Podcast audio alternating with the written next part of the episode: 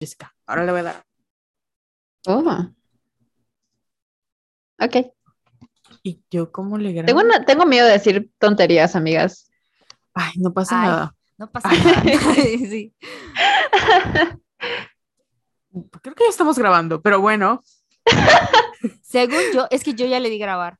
Entonces, Ah, no sé Sí, si ya dice grabando en mi pantalla. Sí. Ok, no pasa nada. Voy a, voy a decir la bienvenida. Una, dos, tres.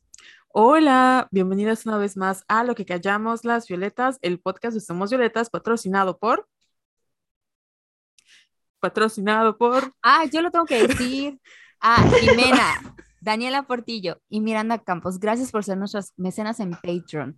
¡Uh! Oye, ¿y, y no, no te falta una patrocinadora?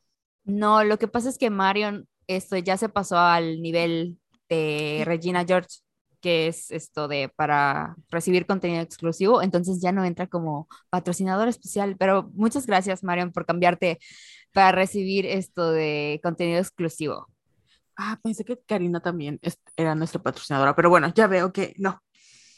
Ni siquiera te sabes las categorías, Carol, No, pero está perdón. bien. Perdón. Yo, yo solo trabajo porque Jessica me explota, pero bueno, ya, perdón per- por interrumpir esa interrupción. Yo soy Carol Santana Y yo, Jess Ayala. y el día de hoy vamos a hablar de Bridgerton. ¡woo! con una uh, con una invitada estrella. Uh, hola. Pero presenta a Gina, preséntala. Voy a presentarla. Espérame, voy a leer lo que me mandó Gina porque le pedí que me hiciera una. O sea, voy a leer. O sea, como si no Tengo una supiera cátedra quién- muy seria sobre Así mí. es, como si no supiera quién es Gina. Gina Güemes es una comunicóloga. co- Ah, no, perdón, lo leí mal. Otra vez, se cancela. Gina Güemes es una colega comunicóloga especializada en cine, romance y la female gaze. Es guionista de closet, trabaja en traducción de películas y series. Y no voy a decir quién es su, ex ma- su ex más tóxico, pero usted se lo puede imaginar porque todo el día habla de eso en Twitter.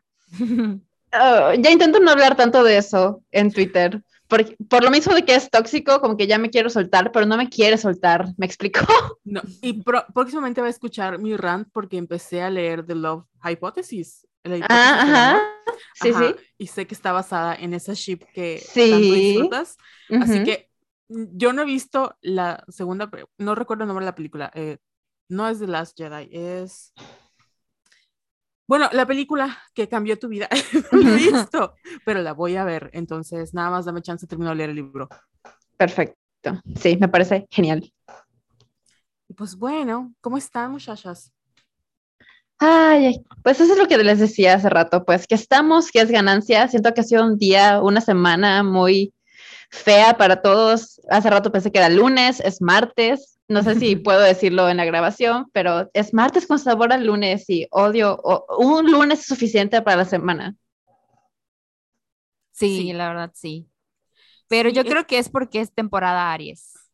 Sí, todos estamos así, Sí. Súper intensos. hartos de la vida. Sí. Queremos cachetear a todo mundo. Ay, sí, apenas pasa una cosita y dices, ¿a quién me zampó? ¿A quién me zampó? Sí. Yo no sé si es porque, bueno, ya voy a empezar con los temas controversiales. Eh, si me cancelan, pues ni modos. Yo no sé si es porque eh, mi ascendente está en Aries, pero cuando vi la cachetadón, el cachetadón en los Oscars, dije, good for him. Ya sabes, así como de, good for him. Qué bueno. Me hubiese gustado. O sea, no, no porque como que condone la violencia, pero lo vi y dije, "Mm, why not? O sea, imagínate que un día alguien, bueno, para empezar, yo sé que está muy mal lo que voy a decir, pero como que se antoja a veces un Anthony Bridgerton que se enoje con alguien y te defienda en público. Sí se antoja. Sí se antoja como, ¿Para qué te voy a mentir? Ay, pensé que ibas a decir, se antoja que me abofetee el Anthony. Ay, También. Pues oye, mira, tampoco Dije le voy a decir que no. obviamente, en lo público se antoja, en lo privado aún más. Entonces, Ay, no, ay, no, amigas, porque somos así. Pero bueno, ya hablando de la cacheto- cachetona que tú comentaste, Jess, en nuestro Patreon, diste tus comentarios y opiniones que empecé a escuchar y dije, "Mm, le voy a poner pausa porque dijo que yo no tenía una opinión relevante. No, no es cierto, no dije eso. Dije que estabas así como que, mm, Ujú. o sea, como que te dio igual y sí lo entiendo. sí, no tengo o una sea, opinión. Y yo estaba bien atacada y me sentí así súper boomer con mis primeras declaraciones, porque la verdad es que sí me sacó mucho de pedo, porque lo vi en vivo y yo dije, esto sí fue muy real, no mames. Y lo que más me preocupó fue su speech cuando le dieron, o sea, cuando ya subió a recibir su Oscar, que dijo que era así como, el amor nos hace hacer cosas muy locas, ¿no? Y yo dije, eso es como que pretexto de vato súper violento, o sea, no sé, fue como que Ajá. mi primera, mis primeros pensamientos, ¿no? Y luego en Twitter se puso una conversación así súper heavy de que no, es que las feministas blancas están diciendo que Will Smith es un machito violento, que no sé qué, pero es porque no han atravesado las violencias de las mujeres eh, racializadas, que no sé qué. Y yo, oh, wow, wow, wow, wow. O sea, sí, creo que tienen, o sea, no sé, no sé. Ahí es cuando ya me empecé a Ujú. conflictuar y dije, güey, qué pedo, o sea, soy de la generación de cemento porque dije que Will Smith es un machito violento, o sea, no lo sé. Y ahí ya me quedé súper atacada y ya dije, no voy a decir nada más. No quiero que me cancelen. Sí, es que una cosa no cancela la otra. O sea, una cosa de que los dos, tanto Chris Rock como Will Smith sean machitos, no cancela el hecho de que pues Chris Rock se pasó de la verga y tampoco cancela el hecho de que em, hay que ponerle ya un alto a estos, sobre todo porque no es la primera vez que lo hacen y luego hubo una broma de Amy Schumer hacia Kristen Dunst Ay, horrible. Sí. que estuvo así de la verga. O sea, no estoy diciendo que tenemos que agarrarnos a vergazos a Amy Schumer, pero em, leía mucha gente de Black Twitter diciendo así como de, em, es una manera de poner un límite, o sea, es hasta, hasta algo como cultural de parte de la comunidad negra, y dije, ah, no sé, o sea, yo no, no estoy capacitada para hacer esta lectura, pero por Ujú. eso siento que no tengo una opinión, porque a mí me dio muy igual, y eso es lo que decía Jessica, me impacta mucho porque ustedes saben que acá nosotras con Gina hemos hecho episodios especiales de los Oscars, y este año ni siquiera sabía, o sea, por qué estaba nominado Will Smith, no sabía ni siquiera qué película había hecho, una película de los Oscars. Debió haber ganado Andrew Garfield, eso es totalmente cierto. Sí. Yo sí apoyaba 100% que ganara Andrew Garfield. Sabía en mi corazón que no iba a ganar porque Will Smith estuvo ganándolo todo durante la temporada. Algunos se dieron a Andrew, pero no muchos. Y ya los últimos premios que ganó ya fue como consolidado que él iba a ganar, que igual lo hizo incómodo durante la ceremonia porque hizo lo que hizo y luego la gente dijo, no, ¿por qué no lo sacaron? Pero no lo podían sacar porque estaba nominado y era muy probable que fuera el ganador y pues sí iba a ser, iba a ser un desmadre, hicieran lo que hicieran, así que mejor no hicieron nada. Como siempre, la academia no hace nada. Sí, y además Ah. qué oso que después sacaran su comunicado de que no estamos, no, o sea, condenamos la violencia, que no sé qué, Ay, sí. etcétera, y así como que, güey, has premiado un chingo de ¿Y Woody Allen hombres. qué? Exactamente. ¿Y Harvey Weinstein qué? Y yo no sé si sea, o sea, no sé si ustedes sepan un poco más sobre esto, que estaban como que, no sé si en una investigación o qué chingados iban a hacer para que posiblemente le quiten el Oscar. O sea, ¿es real o nada más es algo que leí en Twitter? Que no está Yo nomás lo leí en Twitter, no, no sé qué tan real sea eso, no dudo que alguien haya sacado el rumor de que podían quitárselo, pero dudo, dudo que sea verdad, dudo que lo hagan. Eh, siento que nada más es el calor del momento y genuinamente si dicen quitarle el Oscar a Will Smith por una cachetada, ahí va, va, va a desatar una, una lata de gusanos horrible de que, bueno, pero tienen que quitarle al otro porque ha hecho otra cosa, y al otro porque ha hecho una cosa más culera, y al pedófilo, y al maltratador, y o sea, ahí van a abrir algo, van a abrir una caja de Pandora si le quitan el Oscar a Will Smith, así que no creo que lo hagan, pero pues por compartir el sentimiento de que, ay, no condenamos la violencia nada más para zafarse del asunto y ya. Sí, yo creo lo mismo. O sea, no les conviene. Sí. Exactamente. No, no, no. sí. No les conviene. Además, porque creo que la diferencia con los anteriores es que Will Smith es un hombre negro. Entonces, si lo hacen, va, como dice Gina, van a desatar, aparte de eso, pero va, van a volver a abrir este discurso de, bueno, ¿y por qué no se lo hiciste a, a- a este. Polanski cuando violó a una niña hace cuántos años, ¿no? Porque ahorita. Entonces, sí, no creo que hagan nada. Pero bueno, ¿quiénes somos nosotros para juzgar?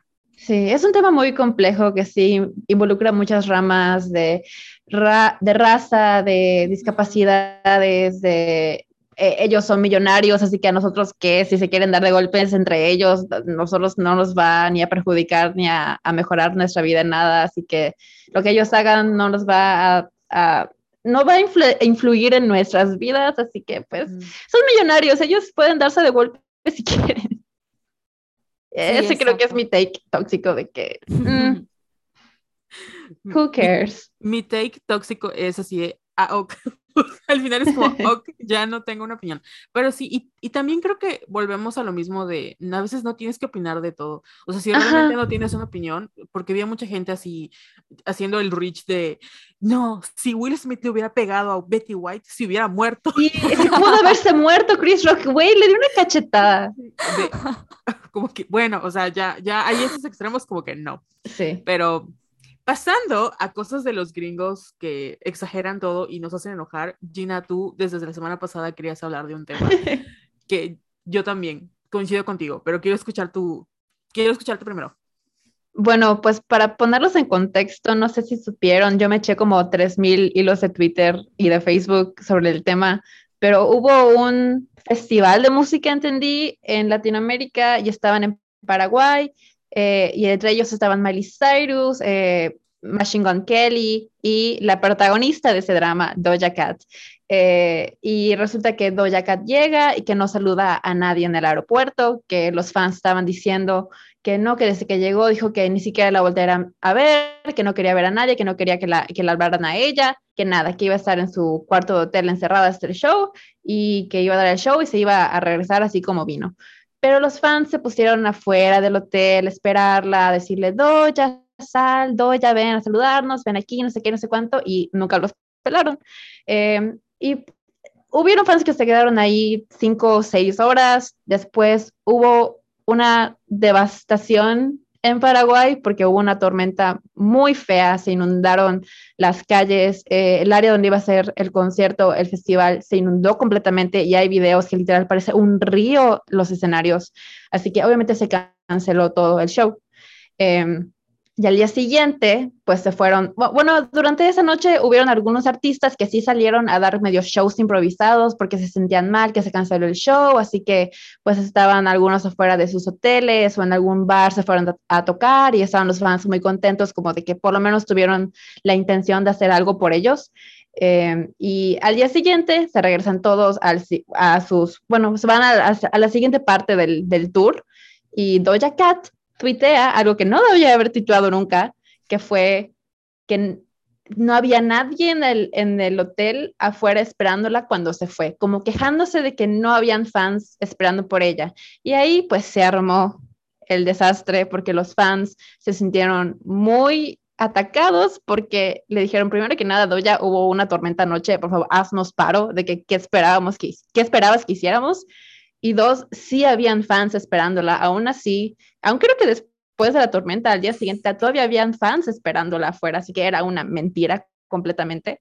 Eh, y se hizo así un dime y direte en Twitter de que si Doya eh, fue una culera, que si no, porque hizo una fiesta privada, pero no quería hablar con ningún fan y puso fotos en Instagram estando en Paraguay, pero ella tampoco salió a decir nada ni mostrar ningún tipo de aprecio a los fans eh, de Paraguay, como otros artistas hicieron. Hasta Miley Cyrus, que la pobre le cayó un rayo en el avión eh, y ni siquiera llegó a Paraguay porque se quedó literal atrapada en la tormenta. Ella subió un video cantándoles, diciéndole a los fans que iba a regresar a Paraguay, que los quería mucho y que los apoyaba desde donde estaba y que se sentía muy mal por haber cancelado el show.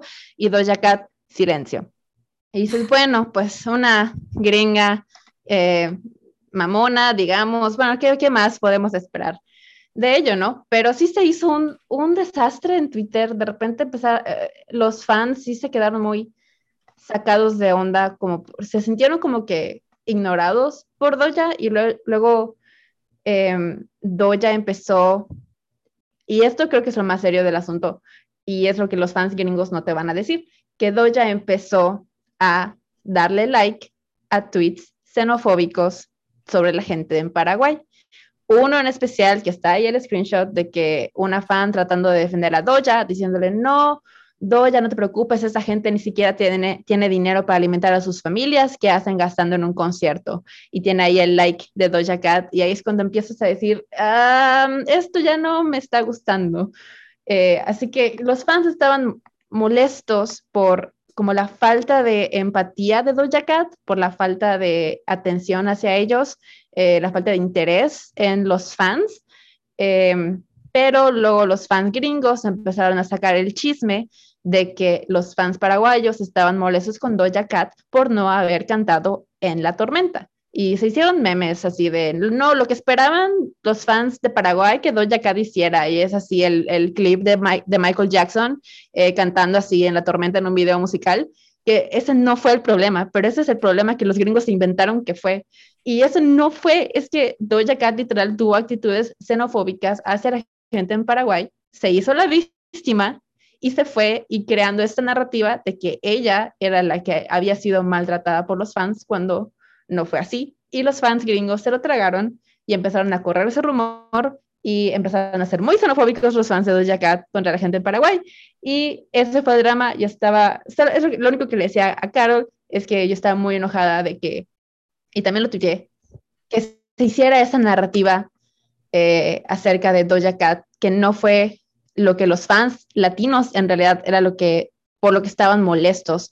Porque los gringos de verdad nunca van a entender que para nosotros que vengan artistas como Miley Cyrus, como Doja Cat, esto es lo que pasa una vez en nuestras vidas, ¿estás de acuerdo? Es que no vamos a, a ver. A ellos como sus giras son de ocho fechas en, en, el mismo estado y pueden escoger a cuál ir. Hay fans que van a más de un concierto en la misma gira, los tienen ahí al lado, no tienen que viajar de estado a estado, eh, acampar afuera de los hoteles para poder ver medio segundo al artista que admiran. Ellos no, no entienden qué es esa cultura de los fans en Latinoamérica, que los llegamos a ver si llegan a nuestros, a nuestros países, para empezar, México tiene suerte, aquí llegan bastantes artistas, pero en Latinoamérica casi no, y llegan una vez cada cinco años, cada seis años, llegan a una ciudad en el país. Así que es la cultura que nosotros tenemos como hacia los artistas, sobre todo gringos o internacionales, es muy diferente a la que tienen ellos, y es algo que ellos no logran entender y que nunca van a empatizar con nosotros, no, ellos no saben por qué nosotros nos paramos afuera de los hoteles. Para ellos estaban diciendo que le estaban acosando afuera del hotel. Nadie le estaba acosando, simplemente es algo que nosotros tenemos que hacer porque a veces ni siquiera tenemos dinero para pagar las entradas al concierto, pero tenemos la oportunidad de verla a la persona que admiramos un segundo, que nos dé un saludo por la ventana de su hotel. Con eso, con eso nosotros estamos satisfechos, no pedimos más pero es lo que los fans gringos no llegan a entender. Y se hizo un desmadre, Doja Cat dijo que renunció a la música, eh, y luego ya a los dos minutos se retractó, eh, ya pidió perdón, que dijo que no lo sentía, pero luego dijo que sí, eh, y ya fue, fue una telenovela pero sí, lo, lo, nunca voy a olvidar los comentarios xenofóbicos a los que Doja Cat le dio like y nada más por eso ya la, la, bajé de mi, de mi poco pedestal, porque tampoco me gustaba tanto su música, pero ya ahora es como que a Doja Cat, no cancelada, pero ya ni siquiera la voy a pelar. Y ya, perdón, divagué un montón.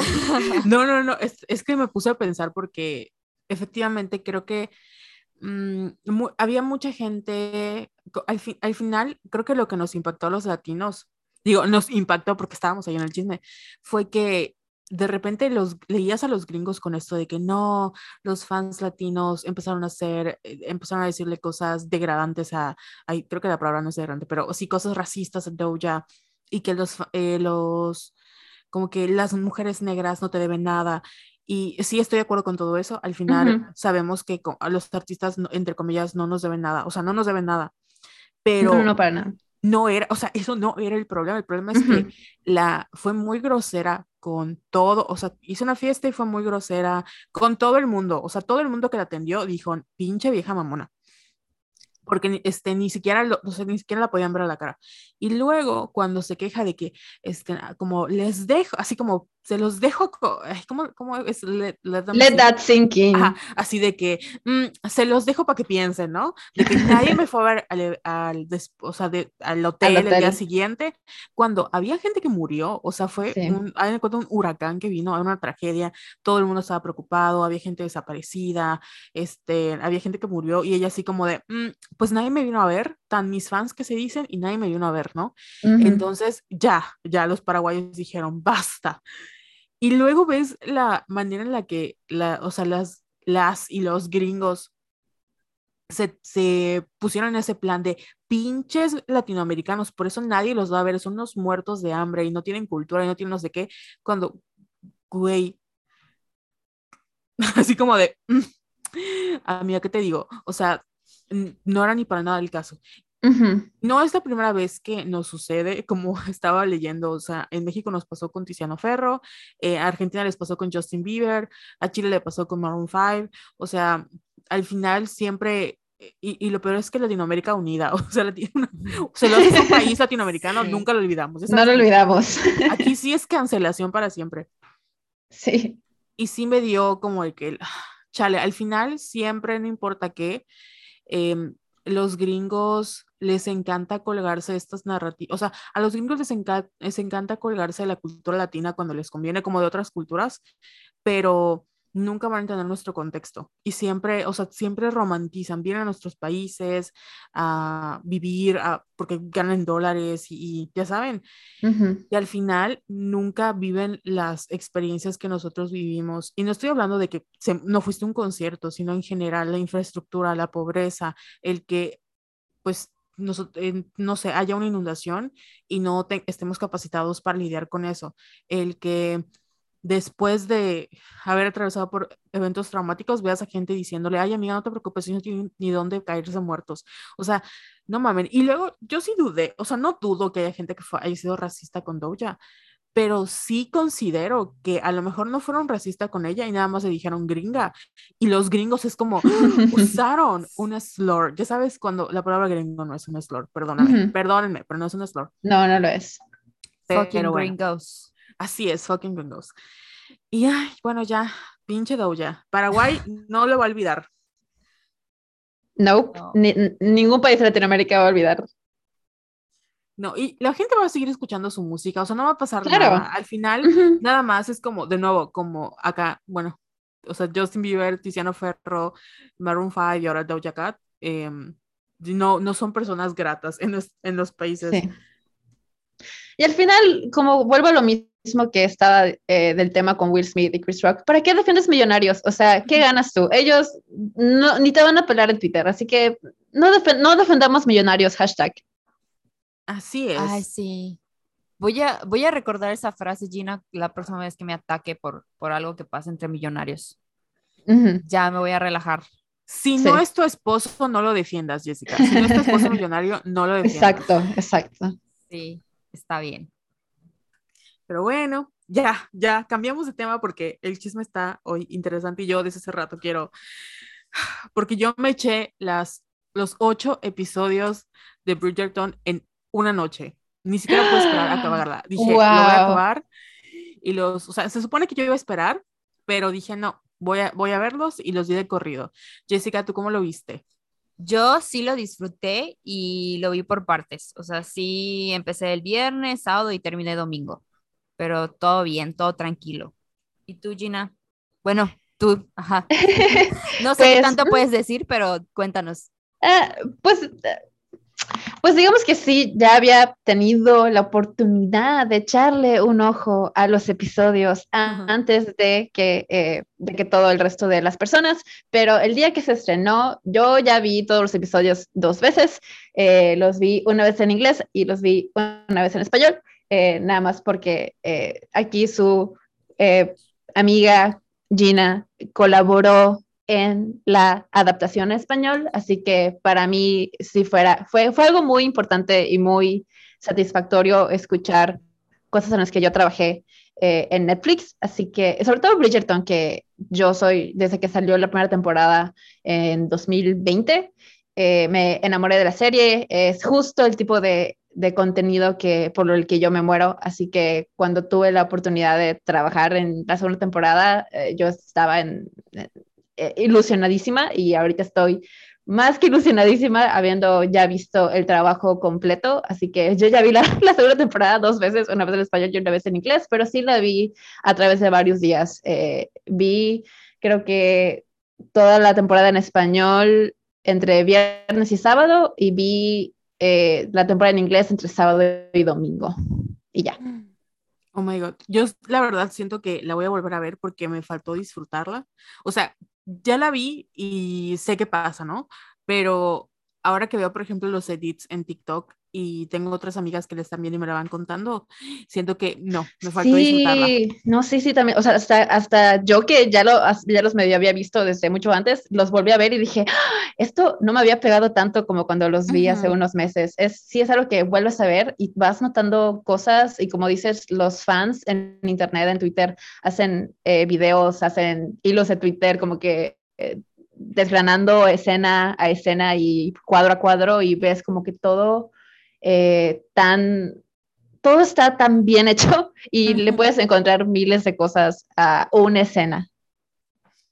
Pero bueno, para las personas que nos están escuchando por primera vez o tal vez no han visto la serie, vamos a hablar con puros spoilers porque ya vimos la serie y porque ya, o sea, ni modos, tenemos que hablar con spoilers. Sí, sí, sí. Y si no han visto la serie, pues la serie se acerca de una familia muy adinerada en los años 1800 y algo, llamada Bridgerton, ¿no? Y esta familia está compuesta por, la, por una viscondesa que es viuda y tiene ocho hijos.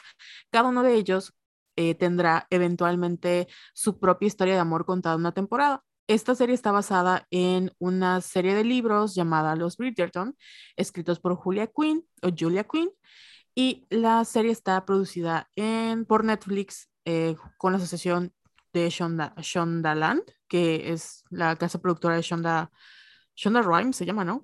Sí.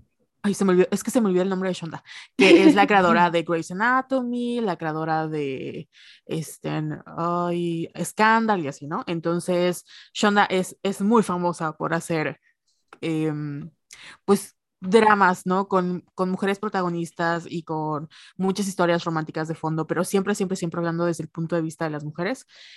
Y yo creo que la primera temporada, ya la platicamos por acá, pueden escuchar el episodio pasado, se centró en la historia de Daphne y el duque, y esta, en esta ocasión, la segunda temporada, nos centramos en la historia del hermano mayor, que es el vizconde de vizconde Bridgerton Anthony, y Kate, la nueva llegada, eh, Kate Sherman, para, que viene a buscarle a su hermanita un esposo. Ahora sí, Jess, ¿tú qué opinas? Iba a decir el delicioso visconde. El bizconchito. Qué, qué horrible es el visconcito. Ay, güey, está buenísimo el bizconchito. Sí. Ay, pues, ¿qué les digo? Eh, siento, me gustó mucho y les digo que la disfruté mucho porque siento que la tensión sexual me la alargaron a comparación, obviamente, de la primera temporada. Y yo ya estaba, le decía a Carol, ya necesito ver los que se besen mínimo, pero no pasaba y no pasaba y no pasaba. Pero me estresó un poco que se tardaran tanto, pero sí me gustó, sí me gustó esa tens- tensión sexual que hubo, eso de, ay, es que, que quiero, quiero decir puerquesas, pero no lo voy a decir, pero esto ¿Por qué de, no? ¿por Eso, qué eso no? es preguntar, ¿hasta qué, hasta qué nivel, qué nivel de puerquesas vamos a decir en este programa? Porque, porque puedo llegar muy alto, pero si Sí. vamos a contenernos, pues nos contenemos todas. es que, es que estuvo muy rico. O sea, por ejemplo, Sí. una Sí. de las escenas que más me gustaron, obviamente, fue el de Anthony con la camisa mojada. Yo dije, Uf. es que no, no puede ser. Y se echaban unas miradas. Yo siento que de verdad la persona que lo dirigió, no, no sé quién dirigió los capítulos, perdón, pero les habrán dado unas clases así de miradas súper sexuales muy buenas. Y otra escena que también me gustó mucho es cuando están eh, cazando y Ujú. Kate esto va a brincar como que un, eh, Un tronco. un tronco y se hace, se alza el vestido y se le ve el muslo.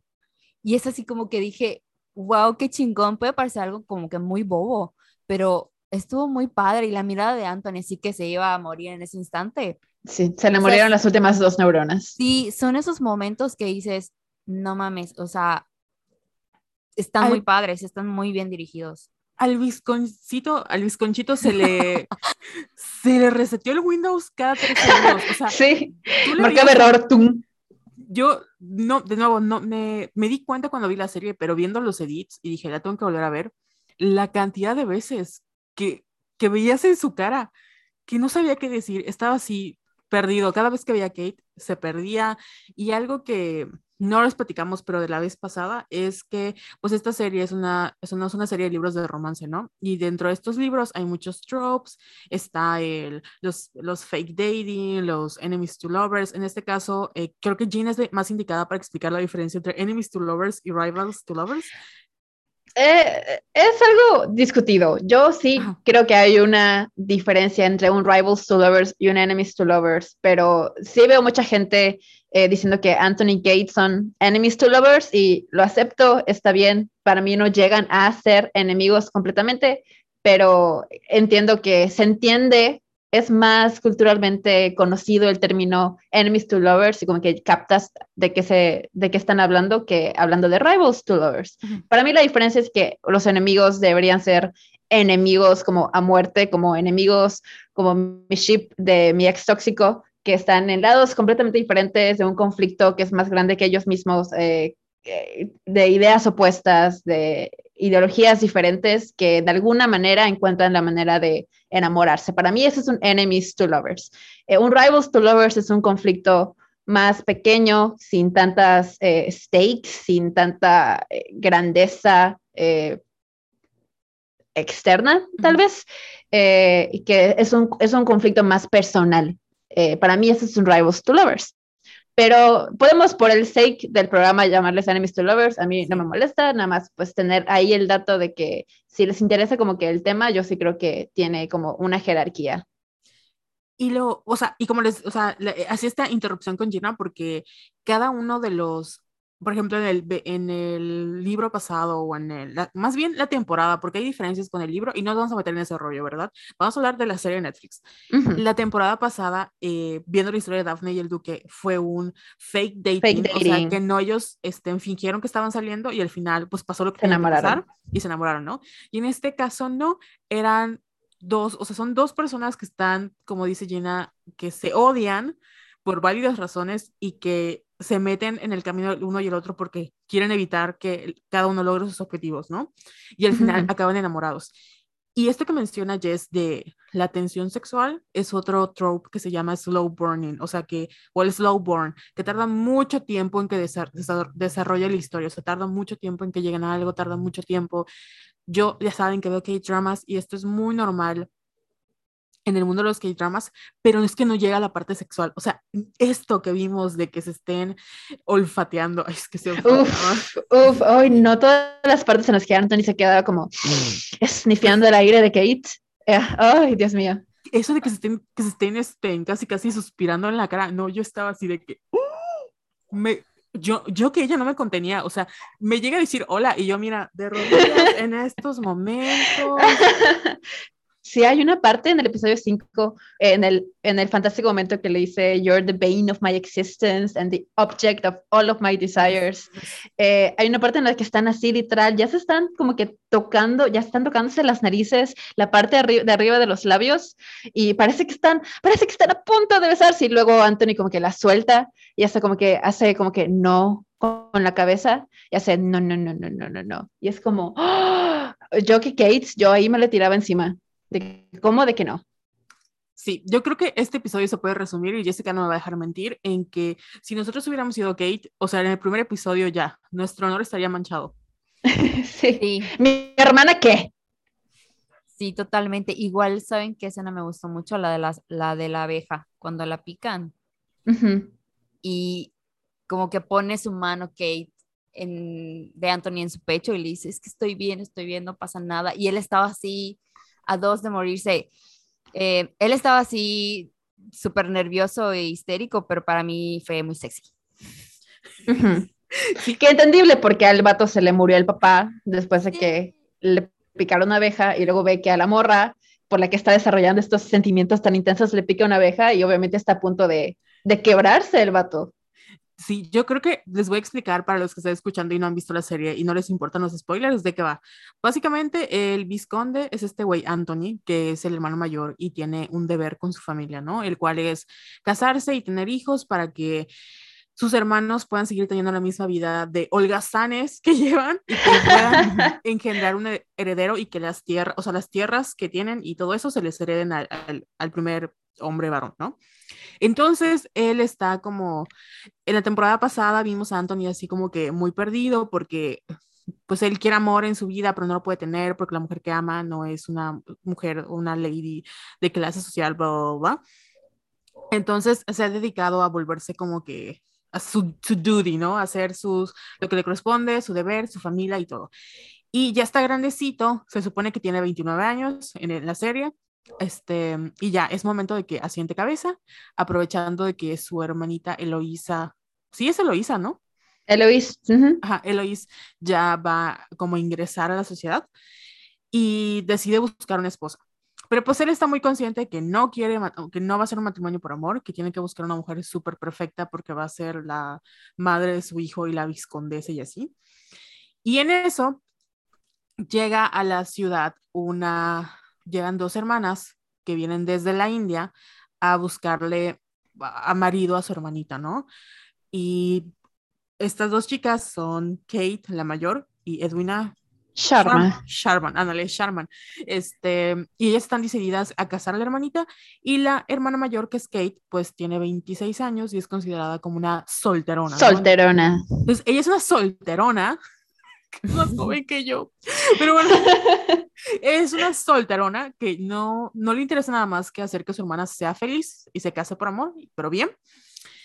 Y pues bueno, la trama empieza cuando a su hermanita le empieza a gustar Anthony, pero Kate escucha que este señor hace comentarios muy horribles, horribles. De, lo, que espera una mujer. Misóginos.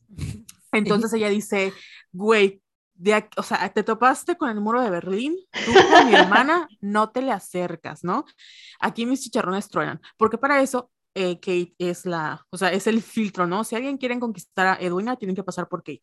Y Kate es una mujer así, hecha y derecha y no va a dejar que nadie la venga a mangonear. Aunque ellos ya se habían conocido porque tuvieron un encuentro eh, salvaje, ay sí, no crean que nada sexual, sino en, eh, a él le gustó mucho, pero luego se dio cuenta que era la hermanita de esta muchacha. Y así empieza la trama. No sé si quieres hacer algo de mi resumen, Jess. yo estoy pensando en por qué estamos como que loquitas por Anthony. Porque no sé ustedes, pero el duque de, no me acuerdo el nombre de... Hastings. De la, ajá, de la primera temporada, como que siento que no causó ese furor. Bueno, al menos en mí no. A diferencia de Anthony.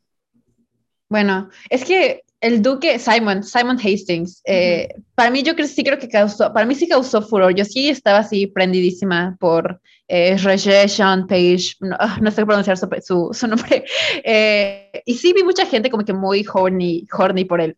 Eh, pero sí creo que el encanto del duque es más como físico, es más atracción meramente como sexual, pero creo que algo que Jonathan Bailey, que es el actor que hace de Anthony Bridgerton, logra hacer muy bien es este como que tipo Mr. Darcy, este héroe de Jane Austen, e, es un héroe romántico que va más allá como de su eh, atractivo sexual físico, pero esta manera en que él expresa sus deseos y que intenta contenerlos y que esta, tiene esta mujer que está a punto de romper su último hilo de honor eh, y que no puede y que trata con todo su ser de, de detenerse a sí mismo, de desearla, pero no puede. Eso es lo sexy y lo atractivo de Anthony Bridgerton, que llega a ser más profundo que como que la lujuria por el duque. Y creo que otra cosa que está, empecé a ver la, la, primera temporada y iba más o menos para lo que dice Jess.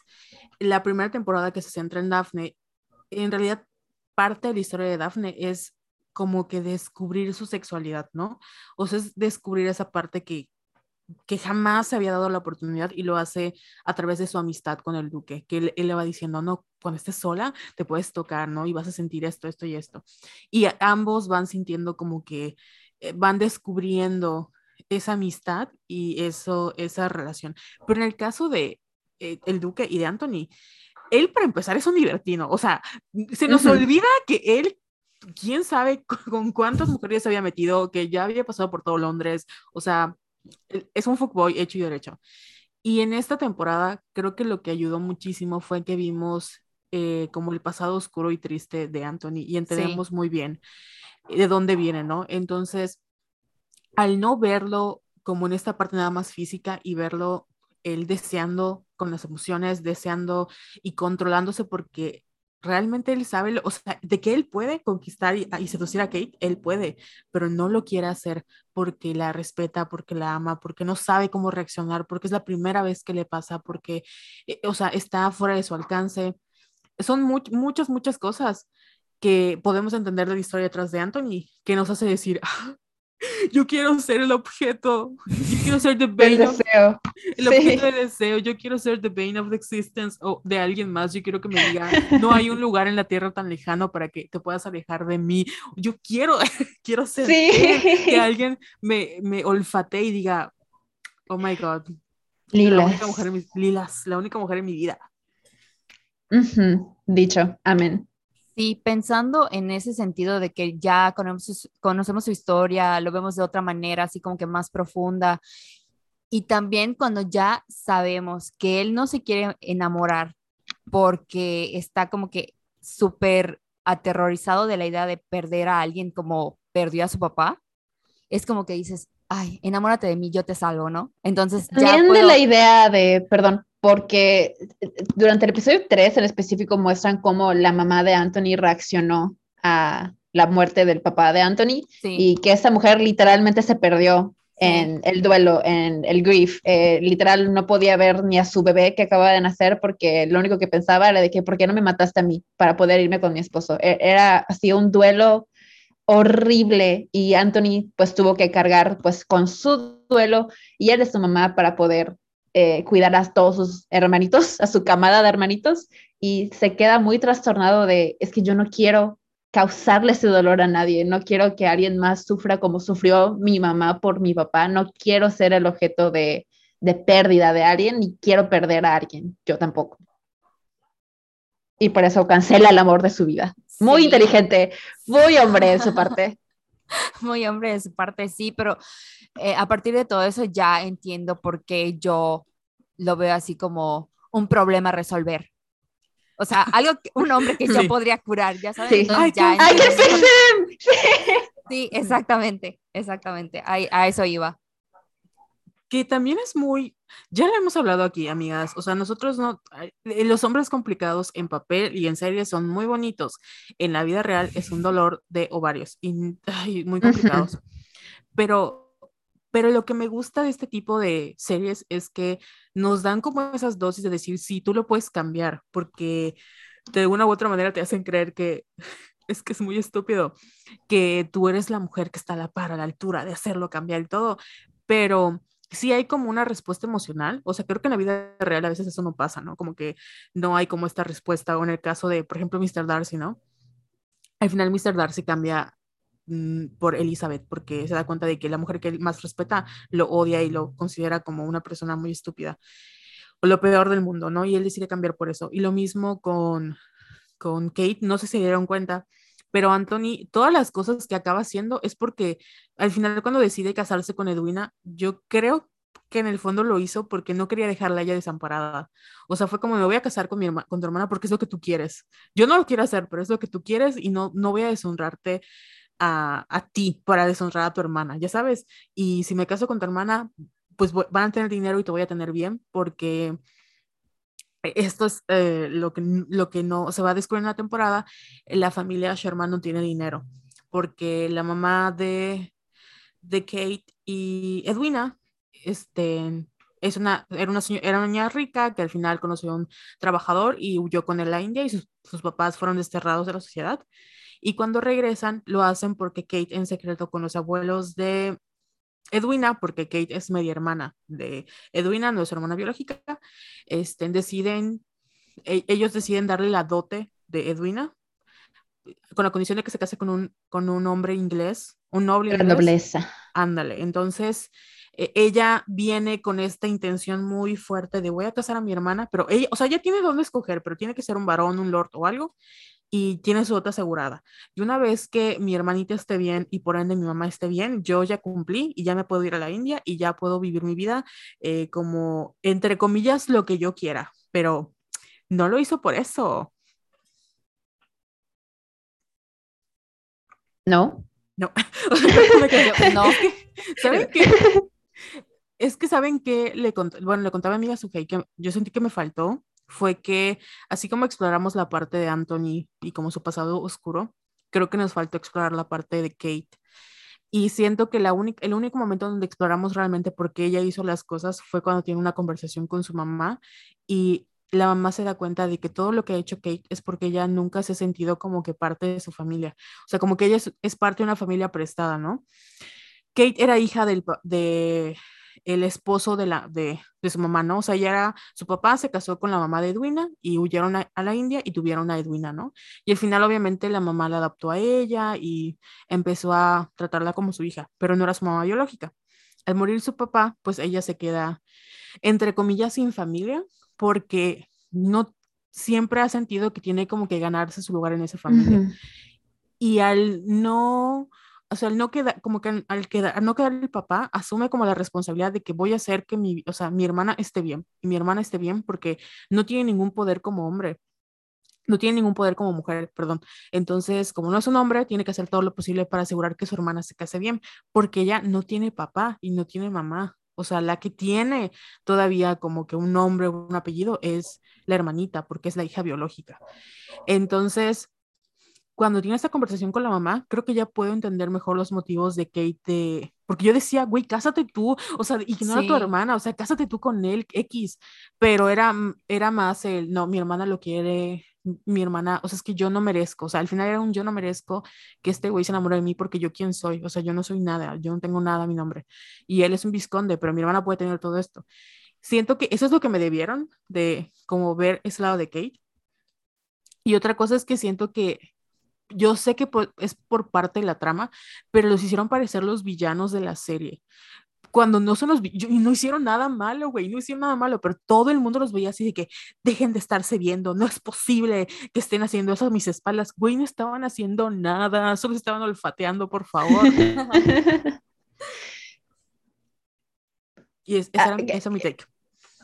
Sí, eh, esa escena eh, de Mary, de la mamá, eh, Sharma con Kate en el episodio 8, creo que es muy importante y creo que ahí viene el corazón de mucho de la serie, porque es muy triste escuchar a Kate decir, es que tú me has dado tanto, tú no tenías que darme nada porque yo no soy tu hija eh, y pues yo me tomé el, el, peso de cargar contigo y con Edwina y que Mary le diga de que me duele que pienses eso de ti y que yo siempre te he visto como mi hija, no, nunca he pensado eh, menos de ti, tú eres mi hija y el amor no se tiene que ganar, el amor no es algo que tienes que ganarte.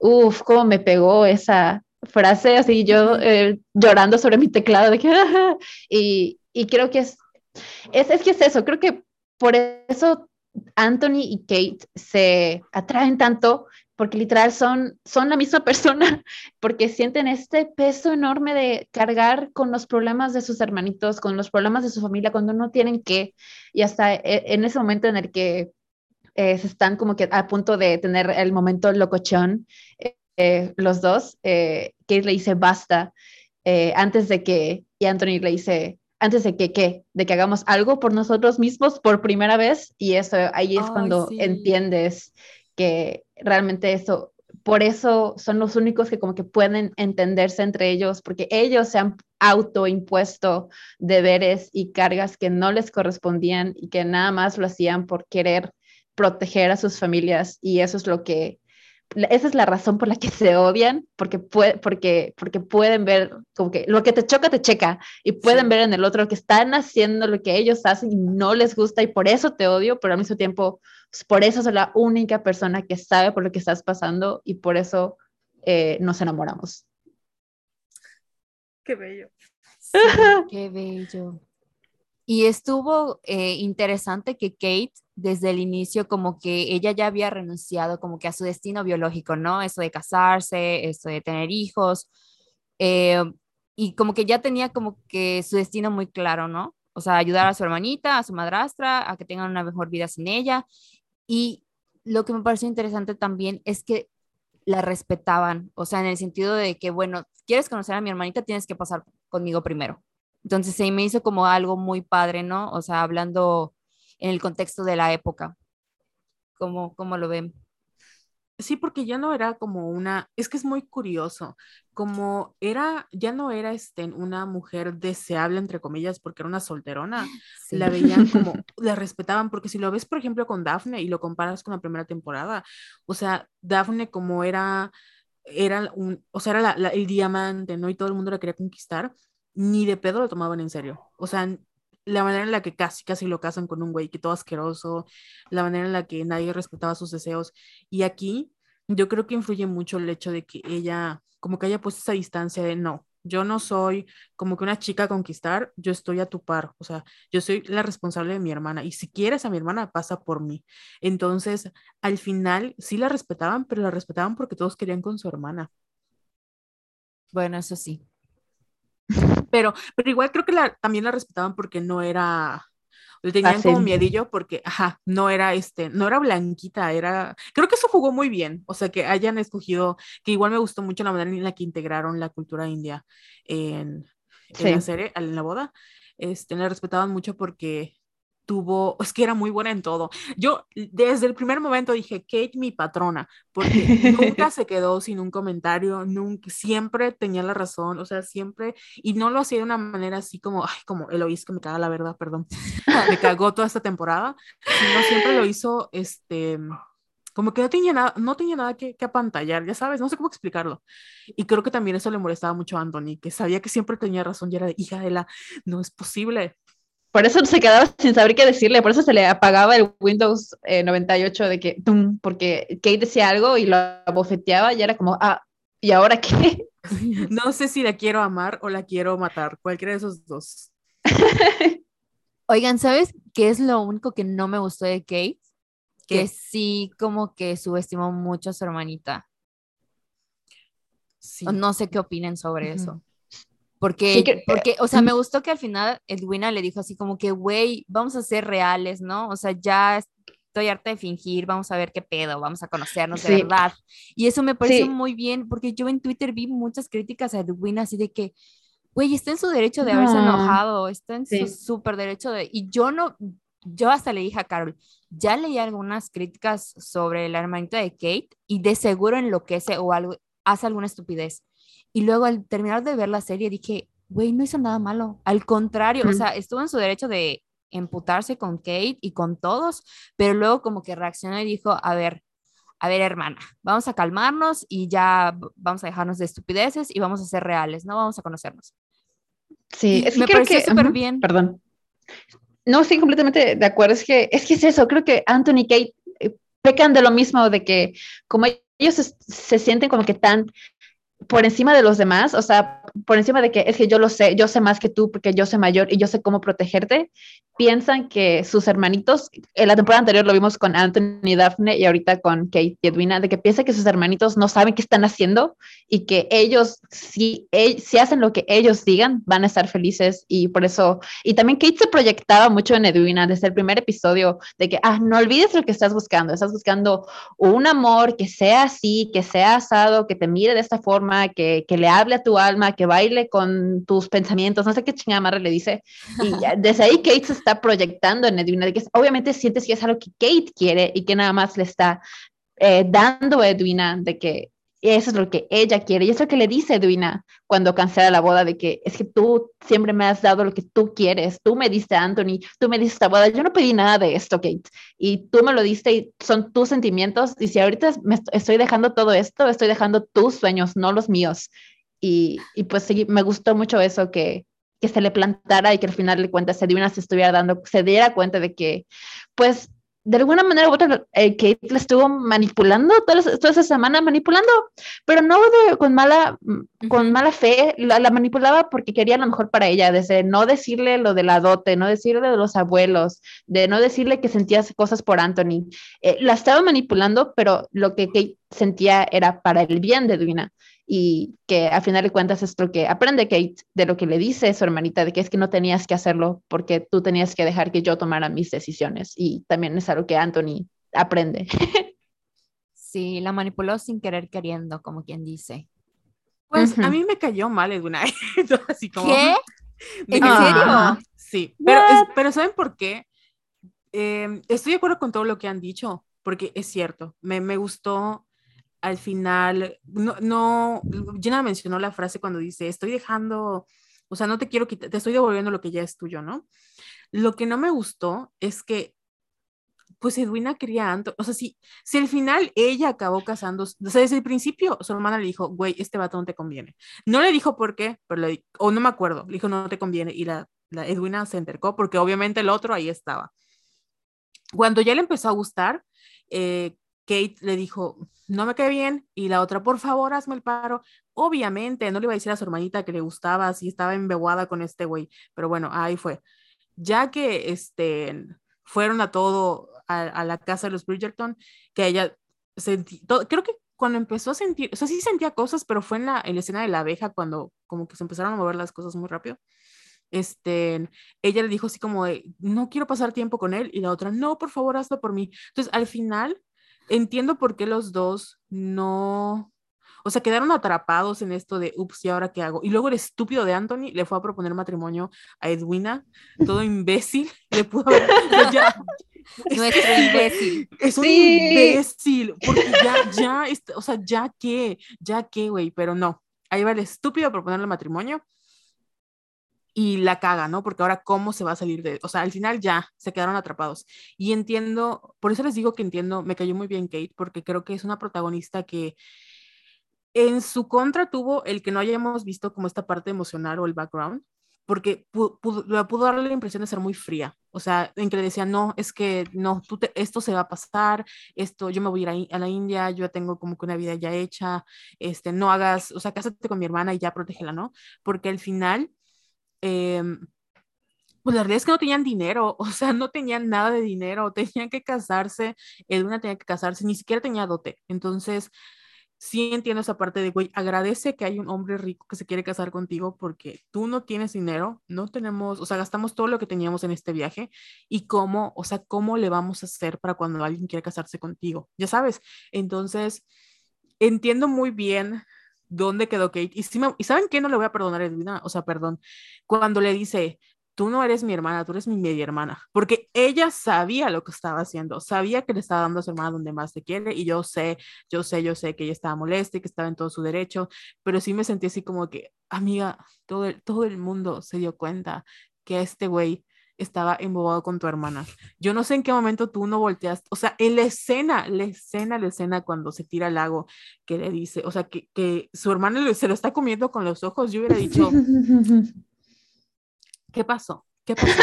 Pero, pero no sé, o sea, creo que al final, a mí eso sí fue lo que dije, ah, no sé, pero también es mi bias porque yo, ya saben que soy hermana mayor y sí es muy, por ejemplo, los hermanitos de, de Anthony, creo que Edwina la justifico, pero a todos los demás Bridgerton no los quiero ver ni en pintura, los detesto.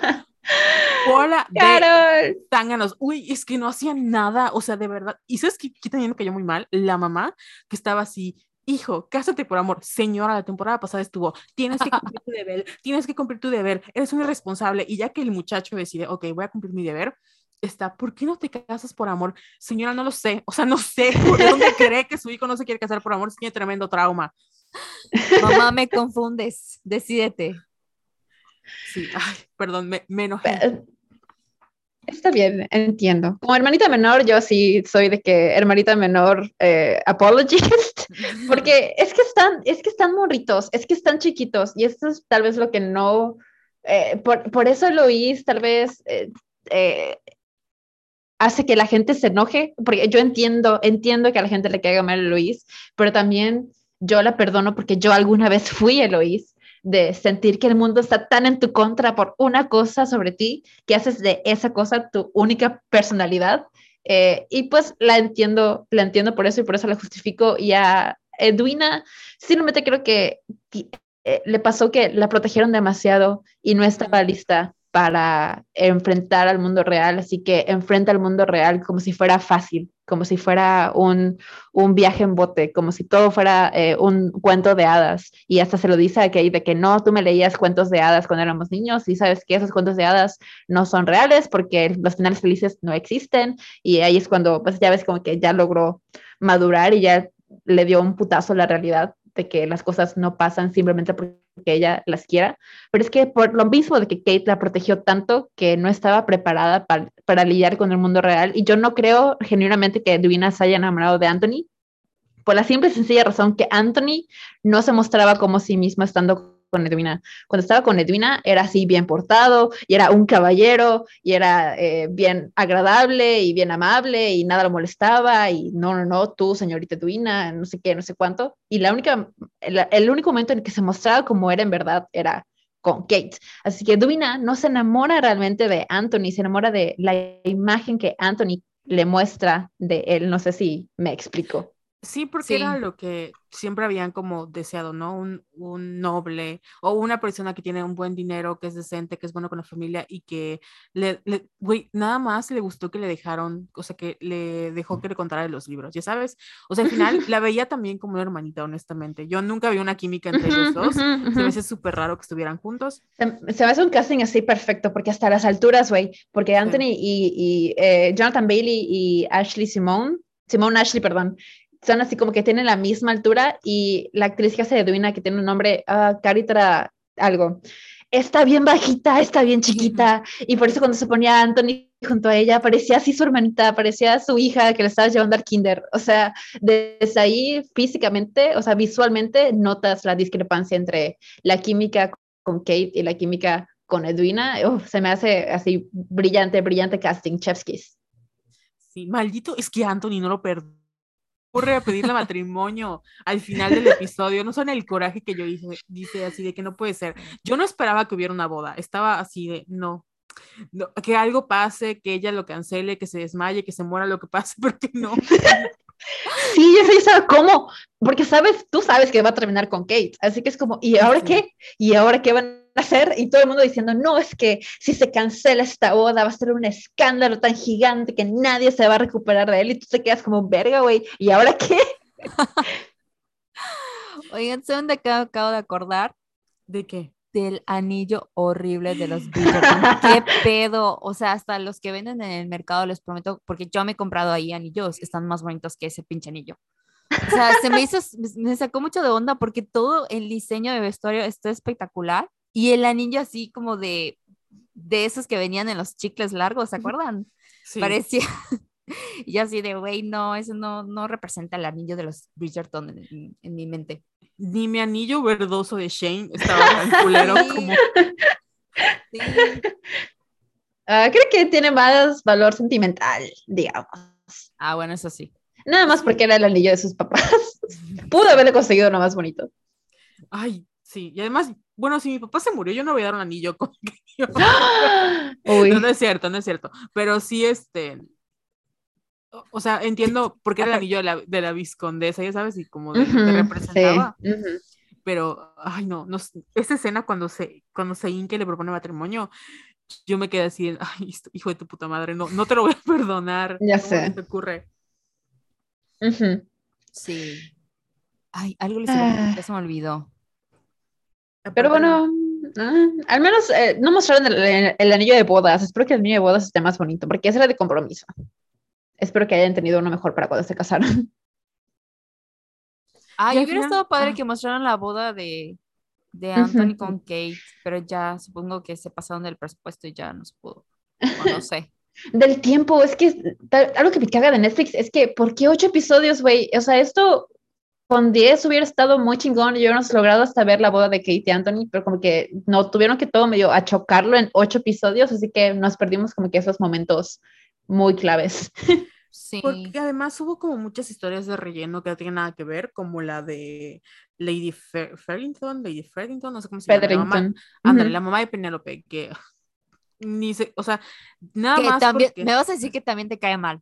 Que, ay, todo el mundo me cae mal. No, pero que, que la mamá de, de Penélope la entiendo. O sea, es que me, me agradan esas mujeres que, a mí también. Que, que, son malas y malditas o que tienen como la cabeza muy fría, por eso les digo que yo entiendo muy bien. O sea, ¿qué es lo que estaba haciendo Kate? Y la voy a justificar porque tiene toda la razón, no tenía ni un peso.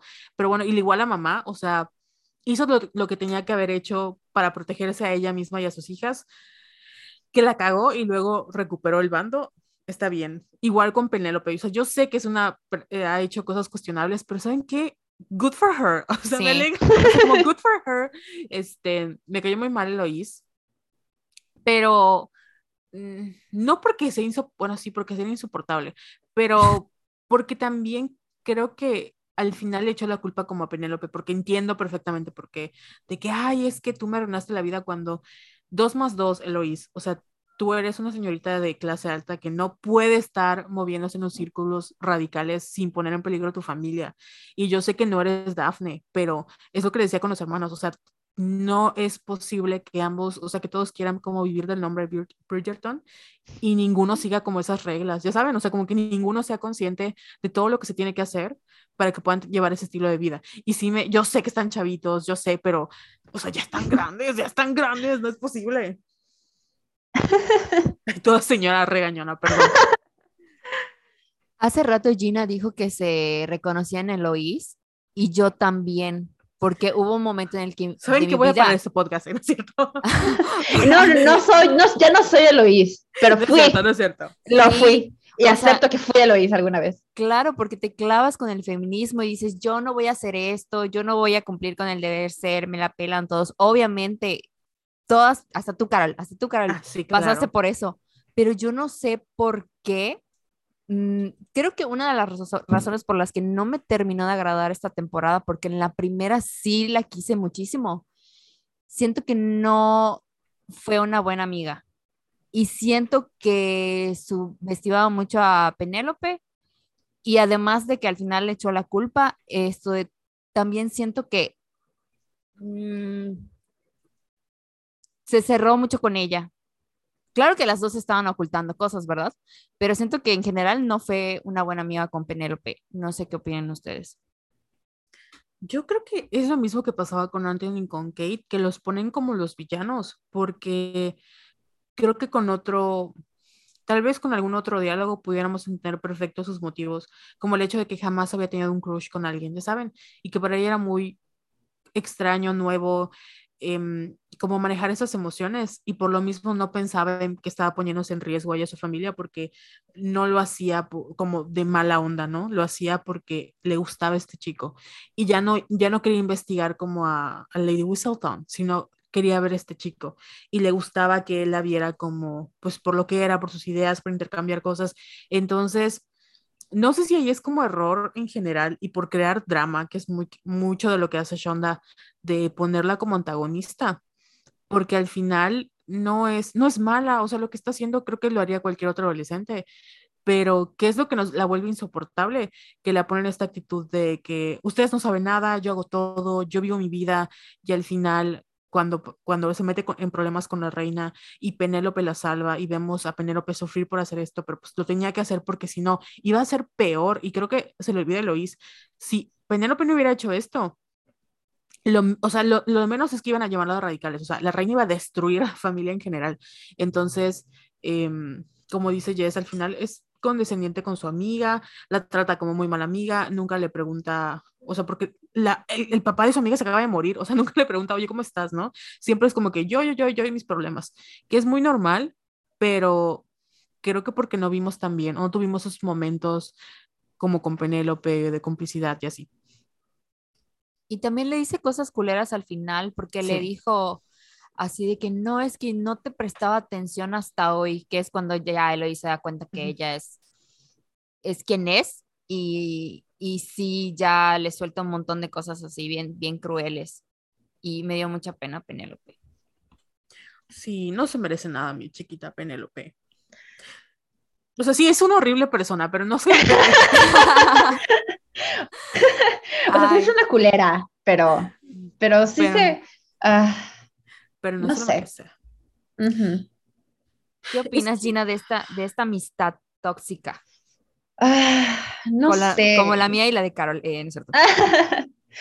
es que por una por parte, nombre. creo que ah, es que tampoco quiero como que, es que escuchando todo lo que están diciendo, como que son cosas que tal vez yo no había notado, porque yo más como que la serie quiere enfocarse más en Eloís y como que lo que está pasando Eloís de que es su debut en sociedad y es lo que ella más temía, es lo que menos quiere hacer eh, Eloís es ir a bailes, es ir que la anden paseando como pony en feria.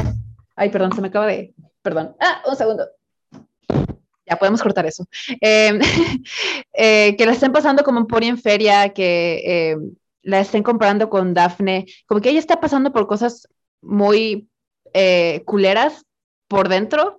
Y lo que sí me gustó, que creo que eh, mm, se pasa un poquito desapercibido, es como en los bailes, o lo que dice Lois es, no es que por lo menos lo bueno de haber salido en sociedad es que ya no vamos a estar solas, porque tú ya no tienes que estar aquí en las fiestas tú sola junto a la pared y yo me puedo esconder contigo de mi mamá y de sus pretendientes. Así como que ahí buscaba, como, ahí como que quiso buscar esa complicidad, pero obviamente Penelope no la puede eh, complacer porque tiene que andar haciendo sus cosas de Lady Whistledown, así que por eso Penelope también se llega a tarde, Lois, de que la ande busqueteando en todas partes y de que no la deje en paz. Em, pero ya luego pues Eloy, se va con, con el tío Sharp, que está bien bonito el actor, por cierto, sí, sí, sí, sí dije, sí, lo primero que lo vi dije, no, aléjate de Eloís, pero ya luego sí te está encariñas, está muy bonito el, actor. y ya, pues sí, también noto lo, lo culera que es Eloís de andar haciendo esas cosas, por más que Penélope le dice, ya déjalo en paz, deja de andar buscando donde no tienes que estar buscando, que también Penélope lo hacía por razones egoístas, porque no quería que la descubrieran como Lady Whistledown, pero la necedad de Lois de hacer exactamente lo que ya le dijeron que no haga, eh, sí, comprendo, comprendo ese aspecto. Yo, eh, no la puedo defender, pero tampoco la puedo odiar, simplemente creo que le tengo cariño por, porque me veo así, veo mi, mi yo de adolescente en Eloís, así que para mí she did nothing wrong, pero she did, así que ah, no sé, e, es complicado. Creo que las dos se terminan diciendo cosas muy culeras. Eh, lo que sí creo que se pasó de lanza Eloís es al final que sí le dice que es una insipid wallflower que pues igual comprendo que es como el calor del momento y pues también Penélope como Lady Whistledown ha hecho cosas muy culeras sobre decir lo de Marina, que eso sí fue algo completamente egoísta por parte de, de Penélope, aunque estaba tratando de ayudar a Colin, pero, ah, em, pero sí es una, es una amistad complicada que por lo menos para mí creo que va a ser muy interesante ver en las siguientes temporadas cómo logran eh, sanarla, cómo logran volver a, un punto en su relación en el que puedan volver a ser las amigas que eran antes, porque ahorita, como termina la temporada, termina muy feo para ambas. Eh, literal, Eloise le dice, no quiero que me vuelvas a hablar. Em, y pues va a ser interesante ver cómo, cómo vuelven, cómo, cómo logran sanar ese, ese bond entre ellas porque sí creo que su amistad es una, es una parte muy importante de, de Bridgerton y pues sí a todos nos duele que haya terminado como terminó. Sí, la verdad es que sí, y ya veremos qué va a pasar. Y ahorita que mencionaste a Colin, me molesté mucho porque me acordé cuando le preguntan así de que, oye, tú estás cortejando a Penélope y no, ¿cómo creen? ¿Qué les pasa? Y yo así con el corazón roto porque obviamente Penélope lo escuchó. Maldito, maldito Colin. odio. Ya sé. me encanta porque Carol odió a todo el a Todos, a todos, menos a Kate. Kate. Anthony y Penélope son mis, mis tres favoritos. Los demás se pueden ir mucho a la verga. O sea, Daphne, es que de verdad yo estaba así de. ¿Saben, qué? ¿Saben por qué a lo mejor me molestó mucho? Porque siento que perdimos mucho tiempo. Como, yo entiendo que son las, o sea, tienen que como sentar las bases para las siguientes historias, pero siento que perdimos mucho tiempo en en ellos y lo que pasaba alrededor y no en Anthony Kate. Y como que me sentí timada, así de que yo quiero ver que estén cogiendo, no quiero ver. ya saben, o sea, quiero que se huela, no quiero estar viendo a ellos. quiero que Pero, pero sí, se supone que Colin es el libro número cuatro. O sea, el orden es Daphne, luego va este güey Anthony, luego viene Benedict, luego viene Colin, luego viene Eloise, luego creo que va Francesca, luego viene Hasit o Hasit y creo que luego viene Gregory, algo así, ¿no? Sí. La cosa es que eh, ya sale el rumor de que Shonda dijo que no necesariamente van a seguir el orden de los libros. ¡Ah! Entonces yo creo que a lo mejor el tercero es como podría ser la, la historia de Penélope, por cómo se han sentado las bases, em, porque pues para mí fue como un guiño de que ahora Penélope se va a transformar, no se va a transformar así que va a bajar de peso ni nada, no. Yo creo que se va a volver como fría, fría. Sorry, Su reputation era. Sí. Así es. Su reputation era y va a poner en su Look lugar. what you made me do. Así Look what es. you made me do. Y me da curiosidad por saber qué es lo que va a hacer Eloís. A mí la historia de Eloís no me gusta, de Eloís no me gusta, de los libros. No me gusta. Es muy. No, no, no logro entender cómo planean hacer eso en la serie, a menos que planeen no hacerlo, que creo que sería lo más, lo más correcto. Yo prefiero que se quede con Theo Sharp que con la persona con la que se queda. No me va a gustar, la, me caga. La historia de Benedict estoy, tengo curiosidad para ver cómo se va a, a desarrollar. Y de los demás hermanitos, la verdad, honestamente me vale, porque son infantes, no, no pienso en ellos. Pero sí, yo creo Oh. que... ¿Qué pasó? No me dejen así, ¿qué pasa con Eloís? No sé nada. ¿No sabes? No. Uy, uy, amiga, está buenísimo el ti. Oh my God, tengo miedo. Lo que ¿Me, pasa me va a gustar o no me va a gustar? No, no te va a gustar. Ay. Pero es la esperanza de que cambien las cosas. Sí, porque el sí, sí. libro, o sea, el libro de Anthony Kate lo Es muy diferente. sí. Es muy diferente. En el libro pasa algo muy similar a lo que les pasa a Simon y a Daphne, de que los descubren en una posición muy comprometedora y terminan teniendo que casarse. Que la verdad yo sí agradezco mucho que haya cambiado eso porque se siente muy repetitivo, porque ya le pasó a Daphne eh, y también pues de que habiendo hecho ese cambio, sientes que Anthony y Kate terminan juntos porque se eligieron uno al otro y no porque hayan tenido que casarse a la fuerza como pasa en el libro. Eh, yo creo que ese es un buen cambio. Eh, pero, ajá, eso ya muestra las bases de que Shonda está dispuesta a hacer cambios muy radicales con el libro. Sí, porque en la picadura de abeja, eh, lo que pasa es que él como que entra en pánico y le suc- succiona el veneno. Pero pues está en la boobie, ya sabes. Entonces Lady Ferdington o como se llame, entra y los ve y los caza. Y Edwina nunca le gustó a Anthony. O sea, Edwina como que nada más estaba casando porque necesitaban el dinero y ya. Entonces, no hay un triángulo amoroso, no hay como todo este drama. Y por eso hubo mucha gente molesta, pero yo, yo al igual que Gina, comprendo perfectamente por qué lo cambiaron, porque si no iba a ser lo mismo. Y por eso siento y espero Y es más spicy así. Así es, es, es el slow burn. Y por eso espero que el libro de, de bueno, la temporada de Eloís cambie, porque se supone que ella se empieza a mandar correspondencia con un güey que se llama Sir Phillips y este güey tiene dos hijos, ¿no? Y este güey le dice, pues cásate conmigo y ella de, ay, no.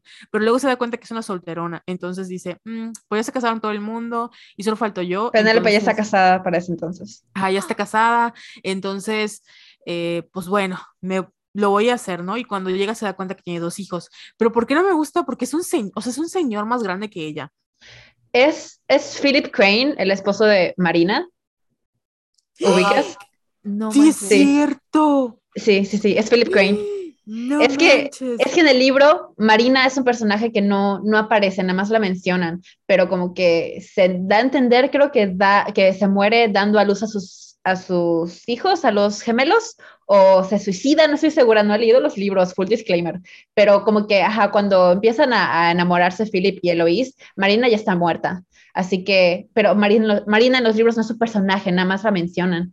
Y es lo que en la serie ya hizo algo muy radicalmente diferente, que es darle un personaje a Marina. Ya sabemos quién es Marina, la conocemos, la queremos, ya vemos cómo está viviendo su vida con Philip Crane. Así que sería algo muy cruel por parte de Shonda matar a Marina y luego juntar a Philip Crane, que sí le lleva unos buenos años a con Eloise.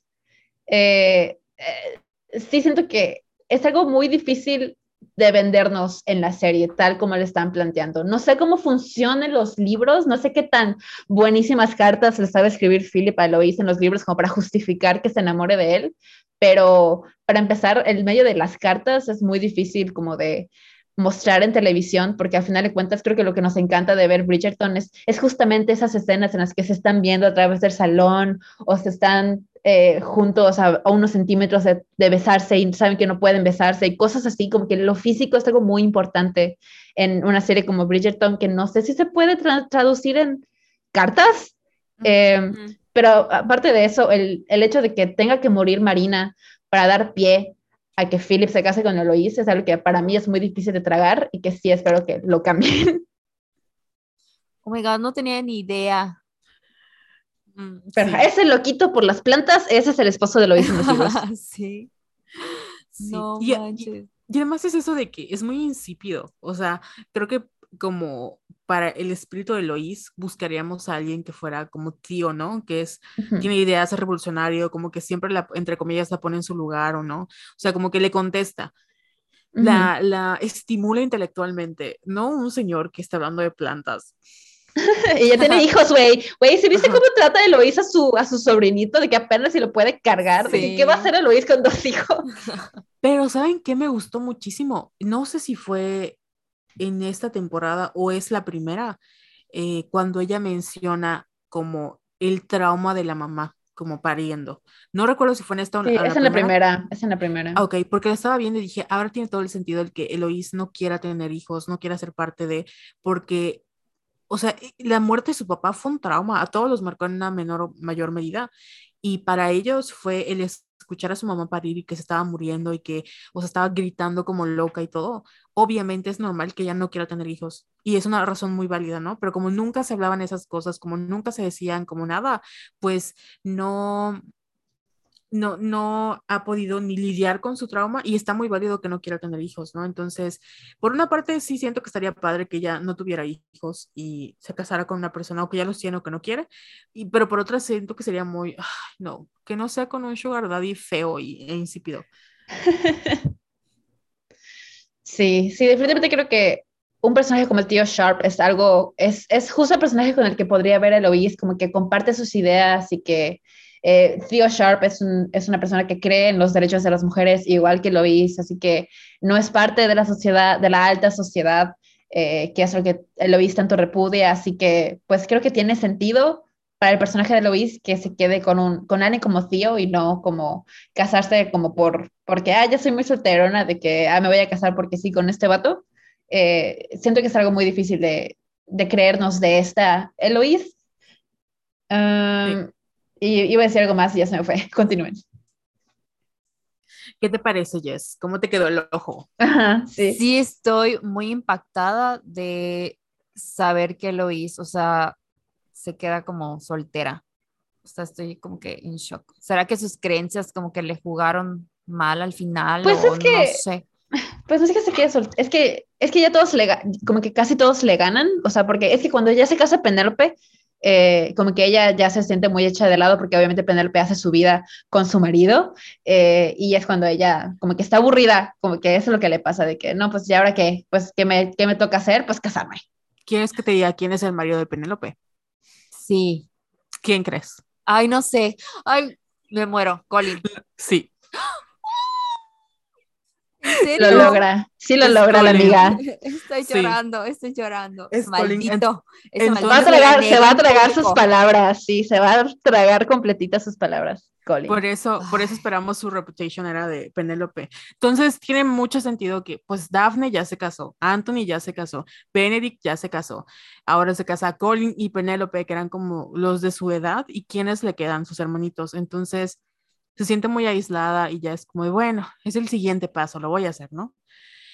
Pero, y aparte creo que todos sus hermanos ya empiezan a tener hijos. Entonces sí, por, por esa como presión social de que, chale, si no lo hago ahorita o qué voy a hacer después. Al final, este, igual creo que es muy solito. Creo que eso nos pasa a las mujeres, ahí sí, fuertes, independientes, que Sí. de- nos enseñan que o tenemos que ser una cosa o la otra. Y cuando, y a mí me pasó, te pones en este papel de que soy una mujer fuerte, independiente, que no necesito ningún hombre y lo sostengo. Pero no nos enseñan que también es válido como desear a otra persona, quererla, querer que te apapache, ¿no? Y acabas así como que, ay, ay caray, ¿cómo si yo soy fuerte e independiente y no necesito ningún hombre, cómo es que anhelo es ser amada, ¿no? Entonces, yo siento que ojalá por ahí vaya el más o menos la historia de Lois y no quede con y si queda con ese güey que al menos que se la gane, ya sabes, y que no sea un insípido asqueroso. Sí. sí. No, pero no quiero que se muera Marina. O sea, es, es ahí donde digo, no. Sí. No, yo quiero que Colin se trague sus palabras y Penélope le va a sufrir. Me Sí, creo que en los libros pasa, pasa cuando como que ya están un poco más grandecitos y como que ya Penélope Ujú. ya superó su crush por Colin y obviamente cuando superas su nombre es cuando están detrás de ti. Así que eso es lo que entiendo yo que pasa y que le va a pasar a Colin, obviamente. Sí, porque te dan a entender así que, ay, él siempre estuvo enamorado de ella. No es cierto, no es cierto. Nada más ya después de que... La daba por sentado como un Así hombre. es. Así como un es, ya, hombre. ya que se dio cuenta de que, o sea, Penélope es Penélope, dice, ah, caray, otro bizcochito, pero, pero espero que sufra mucho. Y yo creo que como, o sea, no creo que pase mucho tiempo, sí creo que vayan como que en estas edades. Y la historia de Benedict, pues ya te la voy a adelantar, es un retelling o una, una man- otra manera de contar la historia de la Cenicienta.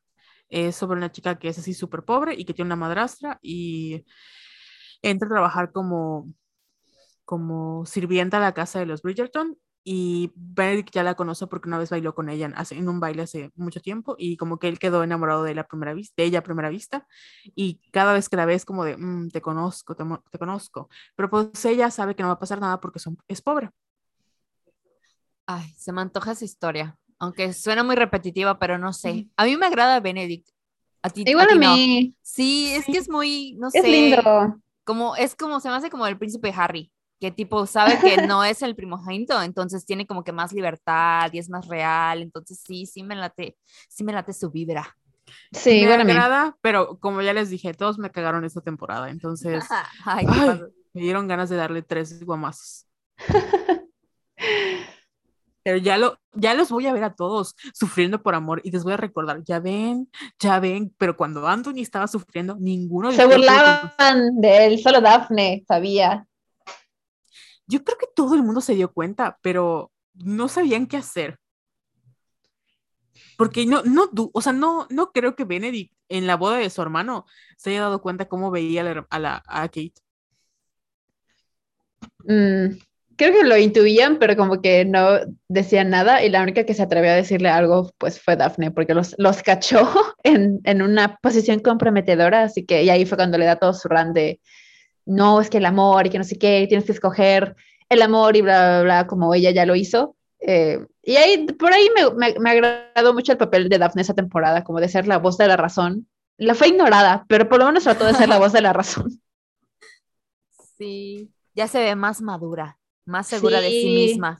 Sí, sí. Ya es una, Ya es una mujer, es una duquesa. Sí. una señora, la señora del duque. Que no aparece para nada, por cierto. Está muy Oh, extraño. Sí. Es que si vieron que él no, no firmó otra vez contrato Sí, con sí, sí. No, sí, o- él como actor, o sea, entiendo por qué no sale, pero sí está como que medio shady que no se aparezca en ninguna reunión familiar, no sé. Sí, y además siento que eso va como que a frenar el personaje de Daphne de alguna u otra manera. ¿No? Ah, Podría ser. Sí, yo creo que acá lo supieron rescatar, o sea, como que nunca volveremos a ver al duque. A lo mejor hacen como un recasting luego para Uy. volver a mostrar el duque, pero no creo, porque el duque fue icónico. O sea, es Sí. que viendo la primera temporada otra vez, o sea, la escena de la cuchara en la boca, yo- me cambió la vida. Y- Igual a mí. Y lo mismo con, por ejemplo, la escena de cuando, no sé si es la misma, sí, cuando le dice, tú eras la, the bane of my existence, que le dice las cosas que podría enseñarte, si tú supieras las maneras en las que se puede seducir complacer a una dama, yo estaba así, Ah, Dios mío. que me enseñe, miren, Ah. Yo vengo a aprender, muy humildemente. sí. Muy humildemente. Oigan, no sé si tienen alguna otra cosa que agregar, porque nos pusieron algunas, bueno, no, no, no hubo tantas preguntas, pero podemos empezar con, con, con los comentarios que nos dejaron en...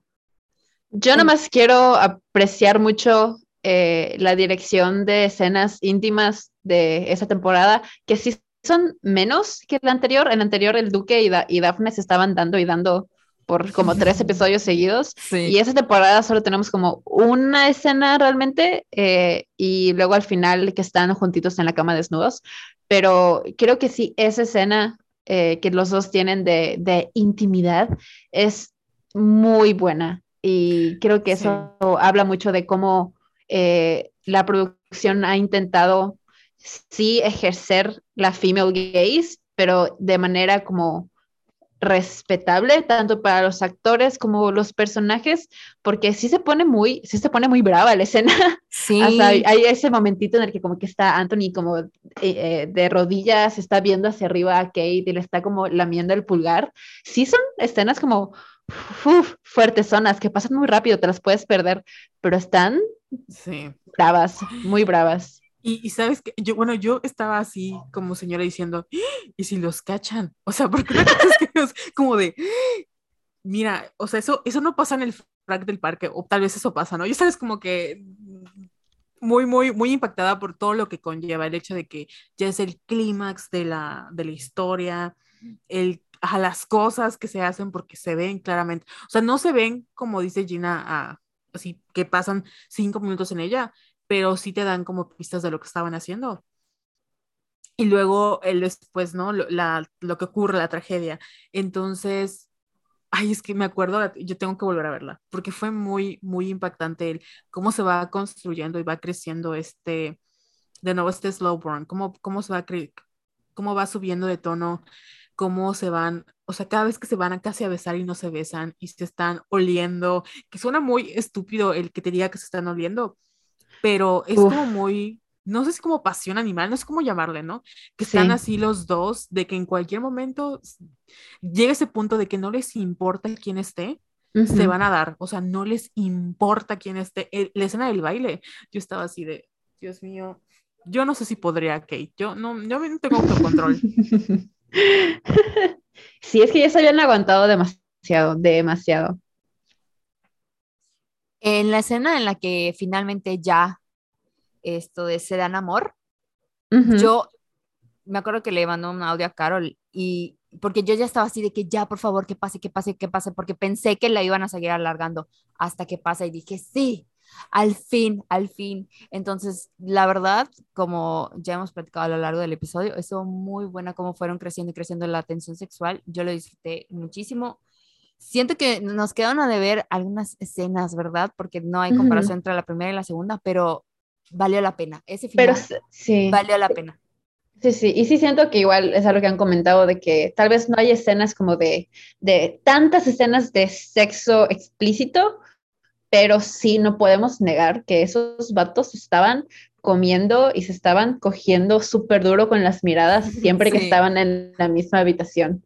Así que ahí, o sea, creo que no hay intimidad como eh, en cantidad de escenas sexuales, pero sí en la pasión y lo, lo implícito que hay en sus miradas, que nada más están volteando a ver, pero tú sabes qué se están imaginando uno del otro y ahí es donde entra lo, lo, cachondo de la temporada más que en las escenas de sexo, que sí es muy satisfactorio verla cuando llega, obviamente, pero sí este como que pre, esta botanita que te dan antes de, miradas y, y manitas y deditos y, y, juntar sus narices y sus labios antes, pero sin besarse, es suficiente intimidad y suficiente eh, derroche sexual como para estar satisfecho, yo creo. Y saben que es interesante que ahorita que lo estaban comentando, lo pienso, por ejemplo, para las mujeres, ¿no? Que para nosotras, no todas las mujeres, no voy a hablar en general, pero creo que para nuestra manera de, de mm, erotizar quizás, o sea, siempre tiene que haber un juego previo, siempre tiene Sí. que haber como que, o sea, no es como que, a ver, sácate eh, lo que te vayas a sacar y ya vamos, ¿no? O sea, porque es con, o sea, no digo que todas las mujeres, porque hay mujeres que sí, pero siento que en mi experiencia y en la de muchas amigas tenemos, o sea, tiene que haber como ese building, ¿no? Tiene que haber como ese juego previo, tiene que haber como que todo el detrás y todo un contexto para poder disfrutarlo realmente bien, ¿no? Y lleva un tiempo. Entonces, me gustó muchísimo como sí, sí, sí fue demasiado largo, pero cuando llegó fue como que, por fin, o sea, como por fin a Sí. esto vine, ¿no? Y eso no le quita mérito a todo lo anterior, o sea, no le quita mérito, como dice Jessica, que estuvo muy rico, el Ujú. que estén a cada rato medio toque, toqueteándose o el que se estén viendo o el que estén cerquita, o sea, eso no le quita mérito, mérito ni le quita algo valioso, también es parte de la intimidad, como Sí. dice Gina. Y me gustó muchísimo que eh, como que este es el tipo de contenido que nos merecemos, como que esto es a lo que, Sí, esto es a lo que sí. deberíamos aspirar, o sea, no, no deberíamos aspirar a que, o sea, sí está padre, ¿no? Como todas las escenas como súper de sexo y está bien, pero deberíamos aspirar a que merecemos que, que nos pase eso, ya sabes, merecemos que estar con una persona que esté al cuidado de nosotras y que nos haga atravesar por todo eso, porque al final es parte de nuestro placer, no es algo que deberíamos ignorar y que deberíamos decir, ay, es que los hombres solo te besan una vez y ya directamente al sexo, ¿no? Si Anthony Bridgerton, que es un libertino, pudo esperar, amigos, ustedes también. Puedo estar ahí para ella. Si me, if you know what I mean. Ajá. ustedes, ¿por qué no? Así es. Sí. Y sí creo que el deseo, el deseo femenino es algo tan, tan complejo y tan hermoso que me fastidia cuando la gente piensa que las escenas de sexo nada más son escenas de sexo porque sí, cuando pueden tener tanto significado y que también nosotras nos merecemos, güey, ¿cuántas películas, cuántas décadas de películas no existen con las mujeres siendo sexualizadas? Para el ojo masculino, para el consumo masculino. Y ahora que tenemos series como Bridgerton, que están completamente hechas para satisfacer el deseo y eh, la erótica femenina, entonces ahí es como que no, es que Bridgerton solo es una serie para calenturientas y es como, no sé, hasta ese, ese estigma de que como, como es sexo para mujeres, entonces no sirve o eh, tiene menos mérito cuando no, cuando completamente es súper válido y como dice Carol, es lo que nos merecemos, tanto como mujeres como como audiencia, nos merecemos que nos, que hagan contenido así para nosotras. Y pues sí estoy calenturienta, señor. ¿y usted ¿Qué le, qué le pasa? ¿Qué le consta? sí. ¿Qué le ¿Qué es digo? ¿Qué le importa? También yo quiero coger, no solamente ustedes. Sí. Sí, también Yo- queremos coger. Sí. Y sí, el señor Bridgerton se puede hacer un espacio en su apretada agenda, por favor. Por favor. Que eso también, ahorita que lo hablaron, creo que eso también pasó en Batman, ¿no? Que muchas mujeres fueron a ver a Robert Pattinson y era de, no mames, Robert Pattinson como Batman, la cosa más sensual y hermosa del mundo. Y no es porque él saliera así como súper erótico, sino que era este Batman emocional, siendo Robert Pattinson y ya saben. No lo he visto, pero la voy a ver para comentar. No la has visto, Carol. ¿Por No. qué? Ay, porque no Señora. Crepúsculo. No tengo vida. Pero la voy a ver, la voy a ver y voy a, voy a hablar de, de Batman eventualmente. Va. Ok. Te la mereces, amiga. Gracias, sé que es una película que hicieron para mí. Sí, sí, sí, sí, completamente. Totalmente. Pero sí, arriba el deseo femenino, chicas. Sí. Y también tomárnoslo en serio, ¿no? O sea, que nos lo Sí, tomen claro. en serio. que no sea como hecho así del lado, como que, ay, sí, eh, que es lo que hacen muchas personas igual eh, con el fanfiction, que pues, no por, no por este, autearme como gente que lee fanfiction, pero sí lo soy, perdón. eh, las, los fanfictions, los fanfictions que existen en AO3 son novelas, amigas, son literal novelas. Eh, Carlos me estaba diciendo que está leyendo un libro que antes era un fanfiction, es porque literal son mujeres que se sientan y nadie les está pagando un céntimo por lo que escriben, pero se sientan y escriben capítulos y capítulos completamente dedicados a el deseo femenino. Y la gente le gusta hablar del fanfiction como si fuera algo que solo hacen morritas calenturientas sin nada que hacer, cuando no, cuando son mujeres adultas que tienen familias, que, que tienen trabajos, pero que toman su tiempo para satisfacer este eh, nicho de- del público que Hollywood y otro, y la, la industria, las industrias en general no nos complacen, pero nosotros estamos ahí para nosotras mismas eh, y, y que sí se merece como un lugar válido como en el, en el mundo eh, y que se le dé el respeto que merece como contenido, que no solo porque sea eh, de- entre comillas de mujeres o que complazca a la female gaze significa que no tiene el mérito de ser una obra de arte. Y aparte estos, bueno, los libros en los que están basados, perdón, Salud. Este, Gracias. los libros en los que están basados son, ay, estornudaste Jess, salud. Sí. No, pensé que, que se te cayó algo. Este, pues son parte de la literatura eh, rosa que involucra mucho el erotismo. O sea, estos libros son porno para mujeres, honestamente. Y está bien. O sea, no tiene nada No tiene de nada malo. de malo. No tiene nada de malo. Y eso no, no de- de- demerita el valor que tienen, que son muy, están bien escritos, que hablan de las emociones, porque al final es como, como este espacio seguro para las mujeres para, para explorar su sexualidad.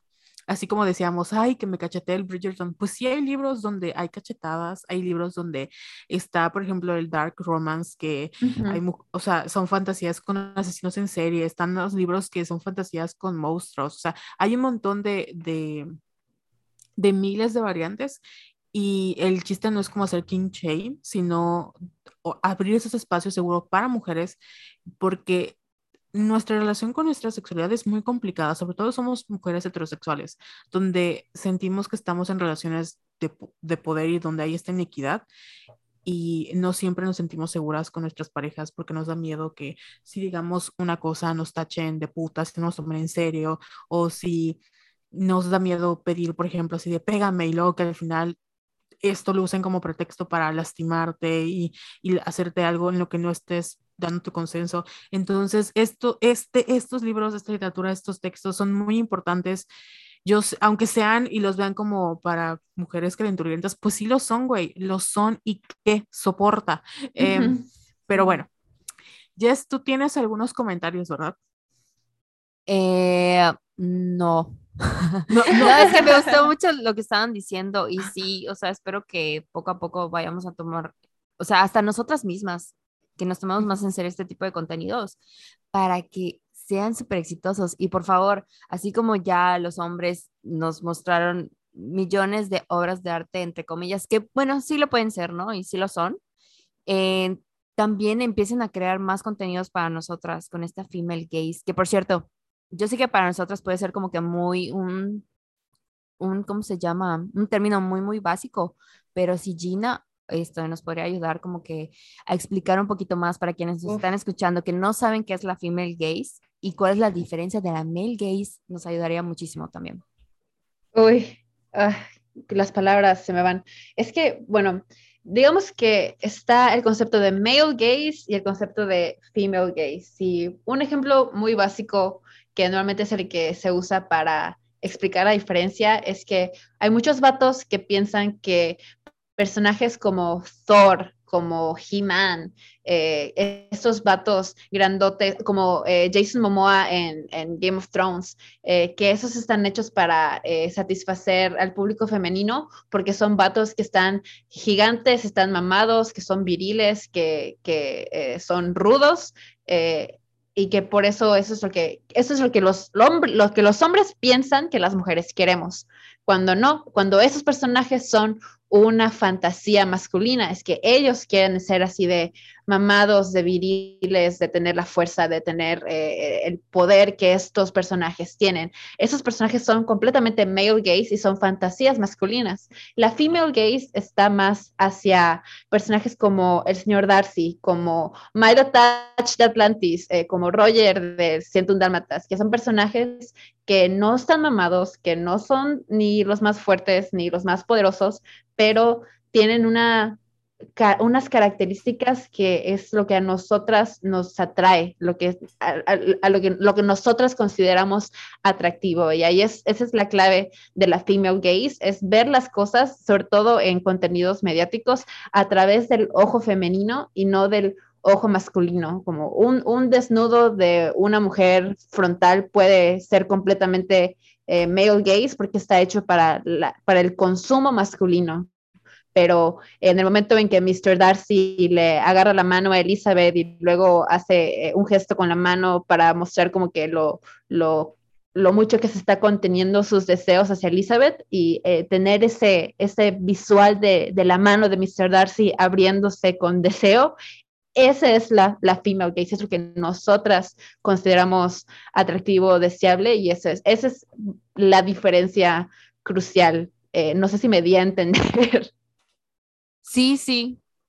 creo que vas a ayudar. Es que a veces eh, nos pasa en el podcast que damos como que estos conceptos pensando en que todas como que ya saben de qué estamos hablando y creo que debimos de empezar con eso, eh, explicando esos conceptos al inicio, pero no, sí te diste a entender muy, muy bien. Sí, y creo que algo clave que mencionaba Gina también es que, o sea, no somos objetos de deseo, sino sujetas del deseo. Y por eso cuando vemos, por ejemplo, a, Milo Touch o Mr. Darcy, pero también cuando vemos a güeyes mamados como los famosos himbos, ¿no? Eh, eh, que, o, por ejemplo, Jake Peralta, ¿no? Que nos encanta porque sí es convencionalmente guapo, pero es que es un pendejo y lo amamos, porque no representa una amenaza y nos gusta, ¿no? O yo en mi caso, conociendo a los Monster X y a Wono, o sea, son muy guapos y son muy musculosos, pero no los veo como una amenaza y también siento que la manera en la que se presentan ante el mundo siempre lo hacen no como así de que, oh, mira mis cuadritos, sino como que desde el lado este femenino de las miradas, las manos, eh, como el aesthetic. Y sí, es, es hacer que las, o sea, ser, que las mujeres hablen de sus deseos y por eso también es, es muy importante, como lo mencionábamos, el tomarnos en serio nuestros deseos. Amiga, no importa si te excita el colgate 360, está bien. hemos estado ahí. Lo importante es que tú respetes en lo que sientes y tú te des, tú te des esa importancia y exijas que la persona con la que eliges estar también respete tus deseos. Amén. Sí, y que tengamos el derecho, o sea, que no nos sintamos culpables por querer que Anthony nos abofetee, o sea, es válido, es válido. Sí, claro, amigas, claro, es válido. Quiero que, me... snife, que me huela así, como gay. O sea, nos merecemos parejas así. Eso y más, la neta. Sí, es que me abofetee y me degrade y me diga que me va a enseñar las maneras en las cuales me puede seducir. Claro que sí. Ah, Dios mío. Quiero un novio, amigas. Conclusión, yo también. Hace falta. Conclusión, alguien que nos pegue. Oigan, eh, si pudieran como que elegir su frase favorita de la serie, ¿cuál sería? Uf.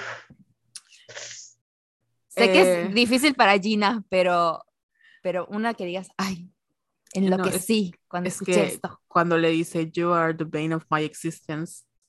The object, the object of, all of my desires.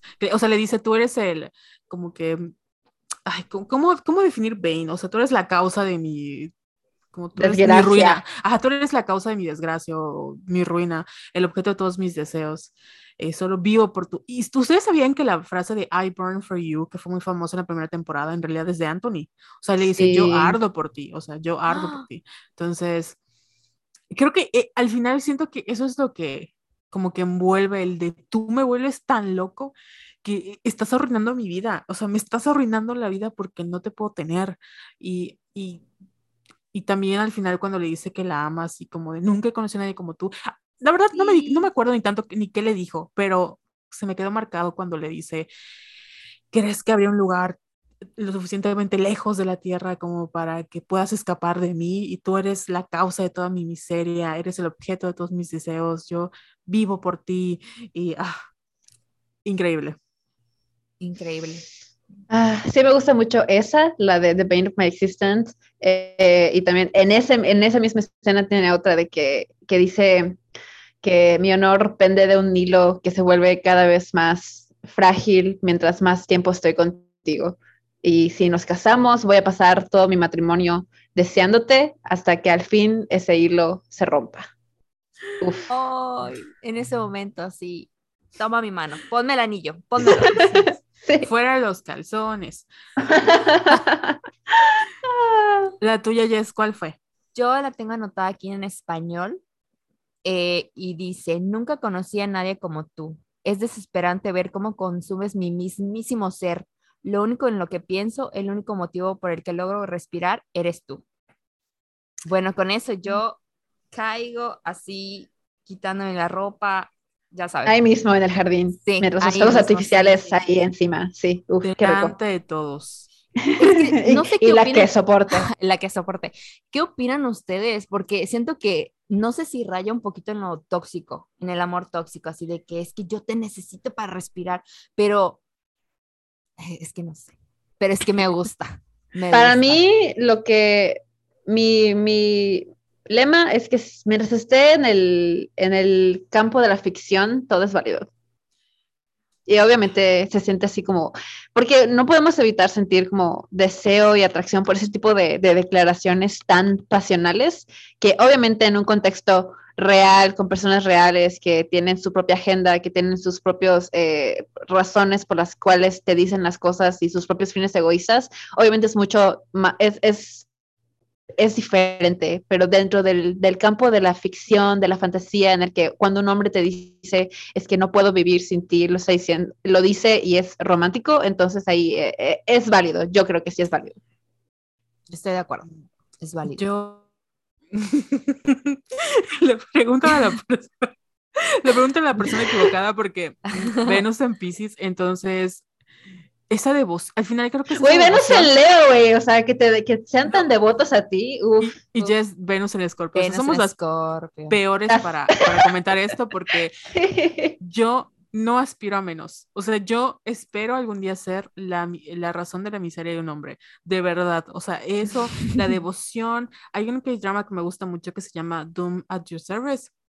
Hay una frase que tengo grabada en mi cerebro que es, quiero que me ames tanto que te atrevas a traer eh, la desgracia al universo. Pues eso es lo que quiero. O sea, quiero que me amen tanto que se atrevan a desear primero el fin del mundo antes que me pase algo a mí. Así. Entonces, por eso cuando dice que es la razón de la miseria y todas sus causas, yo sé que es medio tóxico, yo sé que como dice Gina, en los, en, el, en los confines de la ficción entendemos y en la vida real, obviamente vamos a, a, o tratamos, hacemos todo lo posible para diferenciar cuando algo ya está como más para lo tóxico y más para acá. Yo no creo que haya una, o al menos yo siento que no es que no pueda vivir sin un nombre, o sea, puedo vivir sin un nombre, pero estaría padre, ¿no?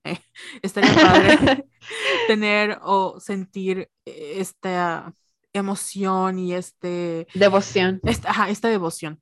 Y, y, espero que sea en lo más sano posible, pero sí. Claro, sí, sí, sí. Tú, Jess, ¿qué opinas? Opino que estoy de acuerdo contigo. Es que, perdón, es que de repente me pongo a fantasear con Anthony y como que me pierdo, pero Estoy bien, estoy bien. Al final es eso. O sea, lo siento, lo siento. Las peores para contestar esta pregunta. O sea, yo toda intensa con mi Venus en Escorpio, no, no sé qué esperaba. Yo esperaba que me amarrara el príncipe, el vizconde, y me dijera, eres solo mía. Y yo, claro que sí, tú, esclava, ¿dónde me quieres? Así. Tal cual. Hoy estaba leyendo algunos comentarios que nos dejaron y Sofía nos dijo, necesito una explicación lógica de por qué nos atrae tanto Anthony. Pero creo que ya la respondimos, ¿no? Sí, no la hay. Y bueno, creo que la razón es, porque a mí me gustaba desde la primera temporada. Yo creo que porque le quitaron las patillas, se ve más guapo. Puede ser. Y creo que sí tiene que ver con lo que, con lo que está diciendo Carol de, de ser el objeto, o sea, la razón de la miseria de un hombre es simplemente demasiado atractivo. Eh, y simplemente el, el, el, verlo ser tan pasional, tan animal, animalístico, que es un hombre tan recatado, tan serio, tan reservado, pero cuando está al lado de Kate no puede contenerse y Kate es la única que saca ese lado animal, pasional que él tiene muy reprimido por dentro, que eso es lo que lo hace atractivo, que todas queremos ser la Kate eh, para un Anthony, de ser la razón por la que pierdas los estribos y, y, dejes atrás el decoro y la razón y simplemente me tengas que tener ahí y ahora. Eso es lo que hace muy atractivo a Anthony, por lo menos en mi perspectiva. Wow, sí, totalmente de acuerdo, sí. Quiero un Anthony, por favor. Se me antojó. Se me antojó. ¿Saben qué escena, ¿saben qué escena se me quedó súper grabada? Eh, que me contaron que la escena de la abeja realmente Anthony no la toca, le succiona el veneno y dije, wow, necesito que Anthony, el bizcochito, me succione, me el veneno. Sí. también Lo que quiera, ¿no? Pero también el veneno. sí, que me salve succionándome. Eh, nos comentaron, por favor, hablen del buen cogidón de Anthony, mi sueño. Me encanta que ya podamos como que, que podamos ya así como que, porque algo que nos ha pasado a Carol y a mí, sí, no sé si lo han notado, pero casi no hablamos de temas sexuales. O sea, llevamos cuántos años de podcast, Carol, y jamás que hablemos de... ¿Saben cuántas? Porque en agosto se, se celebra el día de la, del orgasmo, ¿no? Todos los años, así sí, este año vamos a hablar de la masturbación, este año vamos a hablar, güey, y nunca pasa. Entonces también nos ayuda a nosotras como que a tener un poco más de confianza para ya, para hablar de estos temas que son súper, súper necesarios y súper válidos porque los vivimos todas, o sea, es una realidad, no solo se queda en la ficción. Sí, y la realidad es que después de ver estas escenas, obviamente muchos fue como de, "Mm, le voy a poner pausa porque tengo, necesito, necesito vivir lo que está pasando, con permiso. Pero Sí. sí, eh, ay, es que estuvo muy bueno, se antojó. O sea, yo acabé así como de, ¿qué Se hago? antoja, se antoja sacar el vibrador. Ujú. Es que sabe, sabe qué es lo que lo hace así súper rico, que, o sea, la escena empieza y los dos están peleando, o sea, literal pelándose a gritos y en un momento Kate le dice que deje de darme órdenes y, y Anthony de que no, yo no te doy órdenes, que no sé qué, que no sé cuánto y en un momento eh, que ya están en su punto más cúspide de deseo, Anthony le dice vete adentro, vete adentro, no te estoy preguntando y Ah, Kate sí. le dice, ¿qué te dije de tú y tus órdenes? Y ahí es como que, ¡bam! Cogida. Ajá. Es, es, ese es el, el lead up eh, perfecto para, para ese momento. Y la manera en que Anthony le dice de que go inside, que ya ves que ya no está, está a punto de reventar ese hombre. Es, es, es ah, delicioso. Que reviente en mí, claro que sí. Sí, sí. Pero sí, hablando del cogidón de Anthony, creo que, pues ya lo, ya lo platicamos y creo que sí, eh, por todo esto de que se vuelve muy satisfactorio porque la, la serie hace un buen trabajo de el slow burn, de construirlo y casi dártelo, pero quitártelo y está a punto de dártelo y te lo quita, eh, ya está, que a este punto eh, ya te lo da. Tú, es un sentimiento de alivio, es un, ah, al fin, ya, y aparte Es- que, que lo hacen muy bien. Es que es eso, un release, o sea, es como que ese clímax, ¿no? O sea, es como una metáfora del orgasmo, o sea, llevas tanto Ujú. tiempo como construye, construye, construye, construye y llega un momento donde, ¡pum!, te desarmas. Y yo de verdad no sé cómo Kate aguantó tanto. De o sea, De verdad amaba a su hermana, porque yo no. Yo, sí, yo no podría. O sea, yo no podría, a la primera hubiera sido una deshonra a mi familia. Allá en el bosque sobre el caballo. Es que sí, ay no, hasta la escena cuando están en el lodo, yo dije, ay, bésense, o sea, sí, sí, sí. Uy. ay no. Se me Fíjense, se- sí se antoja. Fíjense que tenemos un par de comentarios que dicen que me gustó más la primera temporada, pero creo que tiene mucho que ver con lo que estamos hablando ahora, de que esta creación, esta tensión que fue creciendo, creciendo, no estamos acostumbrados a disfrutarla. O sea, Ujú. porque es- son tantos los contenidos así de que sí, a la primera, beso, faje, cogida, no estamos acostumbrados a disfrutar de, ¿cómo, cómo dices que se llama, Carol? Perdón. El slow burn. Exactamente, no estamos acostumbrados y creo que eso también puede influir mucho en el que estamos comparando la primera con la segunda y creo que no deberíamos de hacerlo. O sea, tenemos que como que aprender a disfrutar. Igual es súper Sí. válido si les gustó más la primera, ¿eh? o sea, no hay problema, pero No, sí, sí. tenemos que darnos la oportunidad de disfrutar este tipo de contenido que es relativamente nuevo para nosotras. Sí, estoy de acuerdo y, sí creo que es importante, sí, obviamente no podemos evitar las comparaciones, pero algo pues, que es importante que Carol igual ya lo mencionó, es que cada temporada es un trope diferente, es un tropo diferente y es una historia diferente y obviamente todas tenemos eh, tropos que nos gustan más que otros. A mí, por ejemplo, me caga el tropo de amigos amantes, de Friends to Lovers, así Ay, que... a mí también. Sí, no sí, voy a, a apoyar a Colin y a Penélope, pero no es la historia que me interesa ver. Yo- a mí me interesan más historias como Kate y Anthony, que, so- que pasan del odio al amor. Eh, así que obviamente puede ser que a alguien no le gusten esas historias y prefiera una historia de amistad a amor, que es completamente válido. Así que, pues tal vez no encasillarnos tanto en comparar las, las temporadas, sino que pues cada temporada va a tener algo que le va a gustar a unos y, les va a y no les va a gustar a otros y es completamente válido. Y, y de aquí hay, hay ocho hermanos, hay para todos. Sí. ¿Sabes qué? Entiendo muy bien por qué no les gustó, porque también siento que habían, o sea, las, estas historias que ya dijimos que estaban como que muy X y arruinaban todo, y también que la primera sí se concentró muchísimo en explorar, o sea, en que los dos personajes, tanto Daphne como el Duque, se exploraran entre ellos, ¿no? O sea, como que construyeron esta amistad, esta intimidad, lo que sea, y creo que en el caso de Anthony y Kate, sí la construyeron, pero no, nosotros no vimos eh, lo que nos faltó, ¿no? Ver la después de la boda, cuando se estuvieran juntos, o sea, lo que vimos con Daphne con Em, Luke, que sí ujú. sentí que oh, me hubiese gustado Creo verlo. que, creo que es algo bueno que, por ejemplo, es que Simone Ashley no va a ser un re rejection page que se va a ir.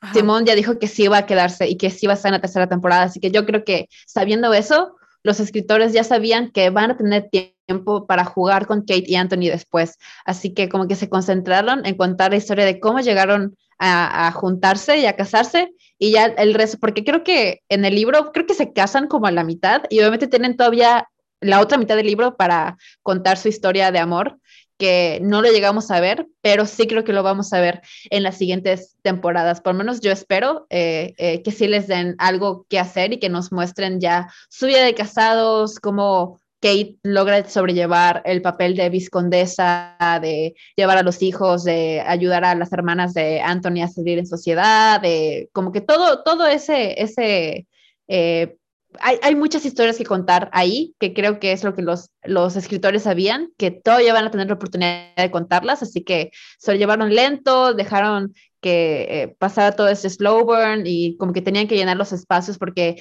no había, no podían poner tantas escenas donde estuvieran a punto de besarse y luego no, como que se contuvieron, intentaron llenar eh, eh, el espacio con otras historias para luego ya en otras temporadas seguir contando su historia de amor. Sí, yo creo que al igual que Gina, hay historia para rato y sí quiero verla, sí quiero ver cómo se desarrolla, sobre todo Sí. Kate en su papel, porque ella es como que muy, eh, no es la típica mujer que va a cumplir con, con todo lo que le han impuesto. Entonces sí va a estar muy padre ver cómo lo va a tomar y cómo lo va a manejar y todo lo que tiene que hacer. Sí. ¿Cómo la va a castigar Anthony? Ya, Uh. me muero por verlo. Porque tienen cuatro hijos, amigas, así que hay, hay para rato. Ay, wow. ¿Saben? Hablando de tropes que no me gustan, ¿saben cuál es uno que arruina completamente mi experiencia?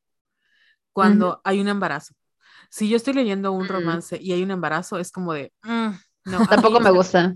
Sí, no, me arruinan, me arruinan completamente. Yo quiero verlos coger, no quiero verlos ser responsables. Ajá, sí, por dos, por mil. Sí. Ay, las quiero mucho. Y Jessica, ¿Cuál fue la pregunta? La siguiente, por favor.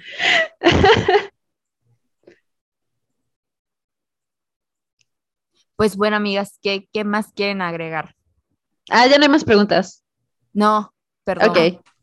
Sí, Ok, se me hizo raro, se me hizo raro que no haya tantas preguntas, pero siento que es porque no la han visto. Por ejemplo, hoy vi que Sofía apenas la estaba viendo, entonces ya me imagino que todavía no, todavía, todavía la están viendo. Apúrense, amigos. Sí, Apúrense, por Solo son favor. ocho capítulos. Es que hay mucho que, de verdad, yo siento que la voy a volver a ver y van a surgir otras cosas que voy a decir, no manches, esto y el otro, porque es un, tro es como dice Jess, se me queda esa frase, es muy rica, o sea, al final, desde que empiezas, estás como de que desea, o sea, tú estás deseando a Anthony, estás deseando que pase, estás deseando que, o que los encuentren, o que no los encuentren, o sea, tú estás allá. Esa tensión que existe, creo que se traslada muy bien y creo que también por eso mucha gente no le gustó, porque en todo momento estás súper tensa. Cuando le propone matrimonio, yo casi salto así de que no puede ser, hijo de tu puta madre, porque estaba, Sí. en- así estaba ya, ya, ya, ya en la tensión completamente. Sí, completamente. Completamente. Ya sé, les tengo una, una pregunta. ¿Cuál fue su canción favorita? Ahora sí las dejé así. Sí. Uf. Bueno, la mía fue eh, obviamente de Harry Styles, que es ah, sí. Sign of the Times, que no me encantó que fuera en la boda, pero pues es que saben que yo quiero mucho a Harry Styles, entonces para mí fue como que, porque yo no sabía qué canciones iban a, iban a estar en esa temporada. Por ahí sí me enteré que iba a estar una de Madonna, pero no sabía cuál, igual me sorprendió y me gustó mucho, pero la de Harry Styles sí me tomó por sorpresa y fue así como que me gustó mil. Yo no sé en cuál, o sea, no sé en qué, no recuerdo la escena, pero recuerdo que escuché la canción y me puse a llorar. Y fue Dancing on My Own Sí, sé. es cuando es cuando están bailando en el en Aubrey Hall y Kate le dice de que tienes algo que preguntarme acerca de mi hermana y le dice de que no, lo que yo quiero no importa y Anthony le dice no, sí importa, es esa, es esa escena. Ajá, no, ajá, no, no, no, no recuerdo por qué, pero me acuerdo que la escuché y fue una canción que por mucho tiempo significó mucho para mí. Yo estaba haciendo, es posible. Y me salió mi lagrimita. Y me gustó mucho Breaking Ball, pero yo no la reconocí. No la reconocí hasta que pasó un buen rato y dije, no sé si hubieras, no sé si fue esa canción, porque honestamente Wildest Dreams fue muy icónica. No sé si hubo una canción así tan icónica como en la primera temporada, pero creo que quedó muy bien eso de, de Wrecking Ball, o sea, como que el, el, el tonito, la intensidad. Yo le hubiera puesto otra canción, honestamente, pero me gustó. Sí, creo que mi favorita sí fue Wrecking Ball porque me gusta mucho esa escena y me gusta cómo, no sé, el baile que, que hacen en ese momento Katie Anthony se me hace muy bonito y tiene eh, las expresiones de, de tanto Jonathan Bailey como Simone Ashley son bellísimas y la coreografía está muy, muy hermosa y siento que dice mucho, así que como que toda la escena eh, junto con la canción para mí combinan muy bonito. Y también otra que para mí me, me tomó por sorpresa eh, no sé si ubicaron eh, cuando sonó la de You Oughta Know, eh, la de And I'm here to remind you of the mess you left when you went away. ¿Ubican esa canción? Guay, no. No. Ah, e- es muy buena, es una canción muy buena, búsquenla, se llama You Oughta Know, es la que suena al final, creo que es el episodio 5, cuando están en el bosque y esta Kate le está llorando de que no, tienes que casarte con mi hermana porque lo nuestro es pura pasión y se va a pasar eh, y no sé qué y no sé cuánto y ya Anthony le dice de que no, sí está bien, voy a apurar la, la boda lo más posible. Eh, es esa canción la que suena de fondo. Es que yo tengo mucho cariño a esa canción porque me, me ayudó a sobrepasar una ruptura, así que cuando lo escuché eh, en así la versión de, de cuarteto de cuerdas, eh, me, me choqueó mucho y creo que es una muy, muy bonita versión. Así que sería entre esa, You Oughta Know y Wrecking Ball. Oh, yo ahora tengo una pregunta. ¿Qué canción les gustaría escuchar en las próximas temporadas? Toda la discografía de Taylor Swift. Sí, por favor. Sí, por favor. Eh, vi un TikTok hace rato de, eh, de que en la escena cuando está Anthony eh, divirtiéndose con Kate, se ubican, hay una, es- hay una frase muy icónica en Cruel Summer de Taylor Swift que dice, He looks up grinning like a devil. Ajá. Y, y ahí es, uff, yo dije, uff, ¿por qué no pusieron Cruel Summer en esta parte? Hubiera sido icónico, sobre todo combinado con, con esa toma de Anthony volteando a ver arriba a Kate en ese momento tan crucial. Uff, qué rico. Totalmente. O sea, siento que Taylor tiene muchísimas canciones que van a... Sí, Taylor, sí, cualquier cosa de Taylor creo que sonaría, eh, porque ya lo vimos con Wildest Dreams, como que queda muy bien. Sí, muy Y, icónica. y que Taylor tiene así discografía para regalar para, para las escenas y cualquier momento, cualquier beat emocional por el que esté pasando la pareja en cuestión, hay una canción de Taylor Swift para eso, así que mm, tienen que aprovecharla más. Ay, ahorita me acordé que ya van a adaptar al cine el libro de los siete maridos de Evelyn Hugo.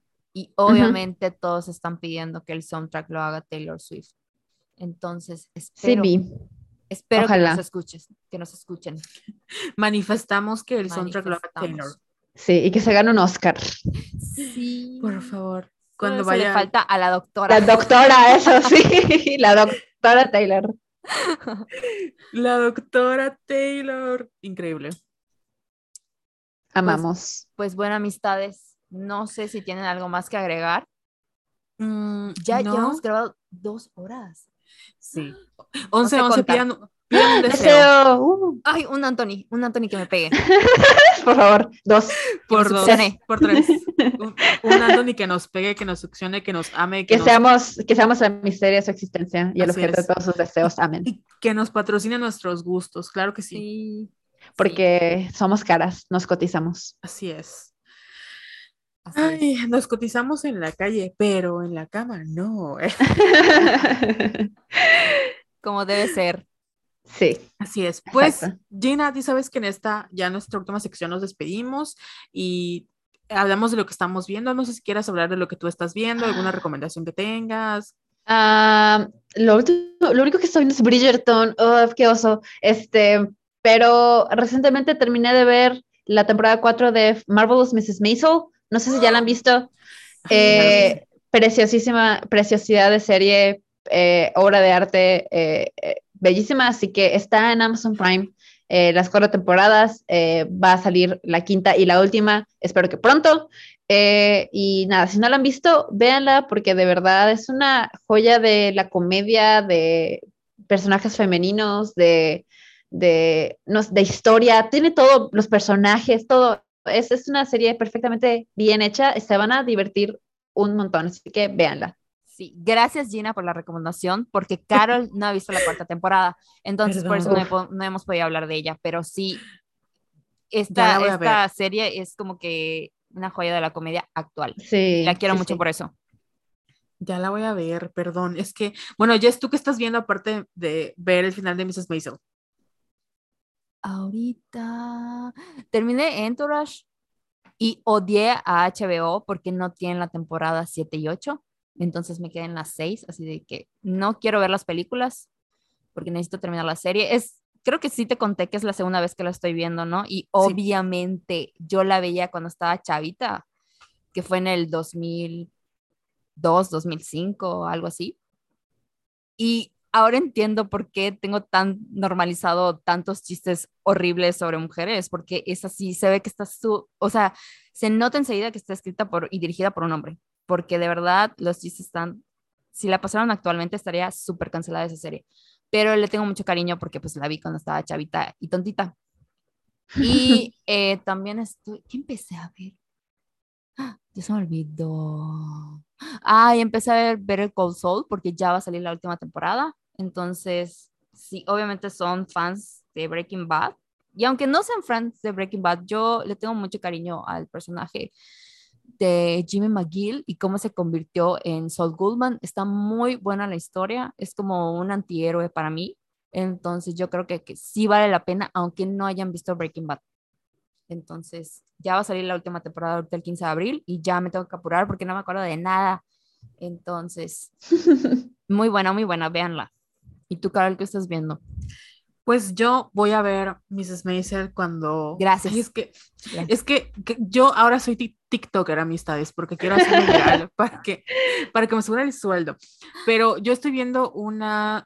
La van a estrenar el, el 4 de abril en Netflix. Es un K-drama llamado Business Proposal, que está muy bueno porque así como eh, Crazy Ex-Girlfriend es una deconstrucción de las comedias románticas, Business Proposal es una como deconstrucción de los K-dramas y es la típica historia de una chica pobre que acaba en una cita por accidente con, bueno, no por accidente, por una razón, pero no voy a decir cuál, con el jefe de su gran compañía y tienen que hacer un acuerdo para salir. O sea, como que están saliendo, pero no están saliendo, es fake dating, pero hay de todo, está muy padre el, que también que un cero, tiene un CEO millonario que me mantenga y se enamore de mí. Yo soy la única razón por la cual vive, porque tóxica.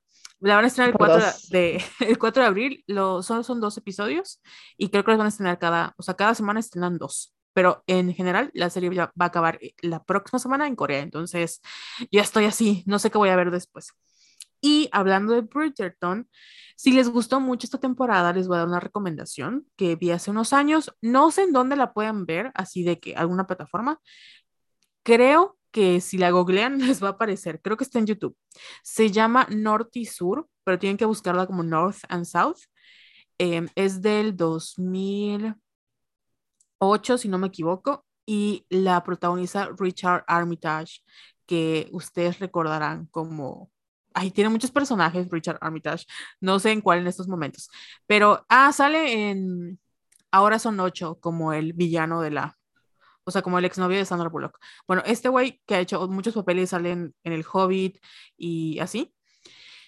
Eh, es el señor Thornton y la serie trata sobre una chica que se llama Margaret y vive en el sur de Inglaterra, donde está esta parte muy orgullo y prejuicio, muy Bridgerton, donde están las personas que viven en sociedad y su papá un día decide que es párroco y se aburre y que quiere enseñarle, ¿no? Y que quiere dejar la vida parroquial y se va al norte de, de Inglaterra o de Londres y se va a Londres donde empieza la revolución industrial. Entonces ahí viven todos los, los, los masters o los dueños de estas empresas y fábricas de, algodón. Y uno de sus alumnos de el papá resulta ser el señor Thornton, que tiene una como pues sí, fábrica de algodón y que es un imbécil, un imbécil con todas las palabras que lo ves y también quieres que te abofetee y que te diga que no sirves como mujer y solo para tener hijos, de ese nivel, ¿no? Entonces, e, él o sea, ella lo odia, lo detesta y a él le empieza a gustar.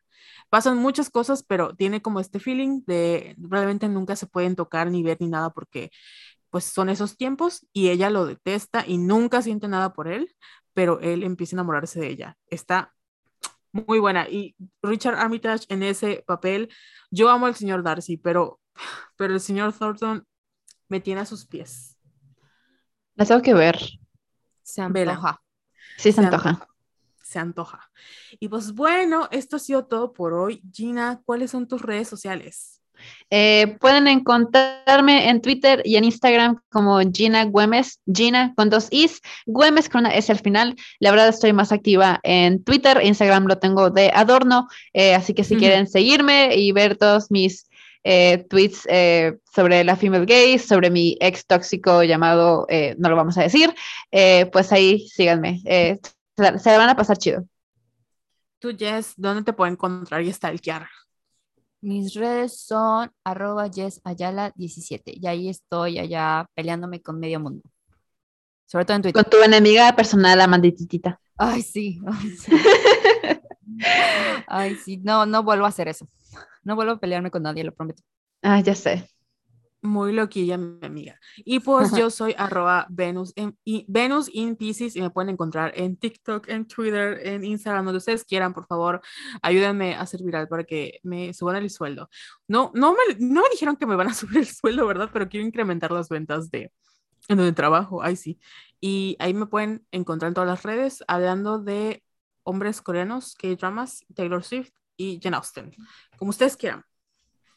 Sí, oye, hablando de sueldos, esto de gracias a las nuevas mecenas de nuestro Patreon, increíblemente hay gente que se, se suscribe para escuchar eh, contenido exclusivo, que sí lo hemos estado subiendo. Yo ya subí un par de cosas, grabamos un podcast sobre transfobia que no vamos a publicar, o sea, no va para público en general, una disculpa, porque ese es el chiste del Patreon, ¿no? Entonces, por favor, no olviden comentar allí, compartir nuestro contenido para que más personas se unan y nos mantengan. Muchas gracias. Y pues esto ha sido todo por hoy. Nosotras las vemos en Patreon, las vemos en Twitter e Instagram y nos veremos eventualmente en otro episodio. Adiós. Muchas gracias, Gina, por venir acá. Sí, gracias. gracias. gracias a los dos por invitarme. Ha sido un enorme placer eh, el, el, mayor placer que he tenido eh, recientemente estar aquí hablando con ustedes dos sobre Bridgerton. Es un enorme honor, así que muchísimas gracias y cuando quieran. Claro que sí. Y por cierto, Gina no es la primera vez que está con nosotras, grabó eh, otros episodios, el de Friends, ¿verdad? Sí. Friends y el de Oscars. Y de los Oscars. Entonces, allá pueden también escucharnos a las tres juntas amigas personales, vamos a ir al cumpleaños de nuestros hijos. Con el bizconchito. Con el bizconchito. Los bizconchitos, sí. Buenas amistades. Voy a poner salir para que ya pueda eh, guardar el audio. Las quiero mucho. Las queremos mucho, yo las quiero mucho también. Bye. Gracias. Ya, vamos a, colgar para, para siempre, para, para despedirnos. Ok, ok, bueno. Gracias. Bye, besitos, las, Gina. Las quiero. Bye, gracias. Bye. Bye.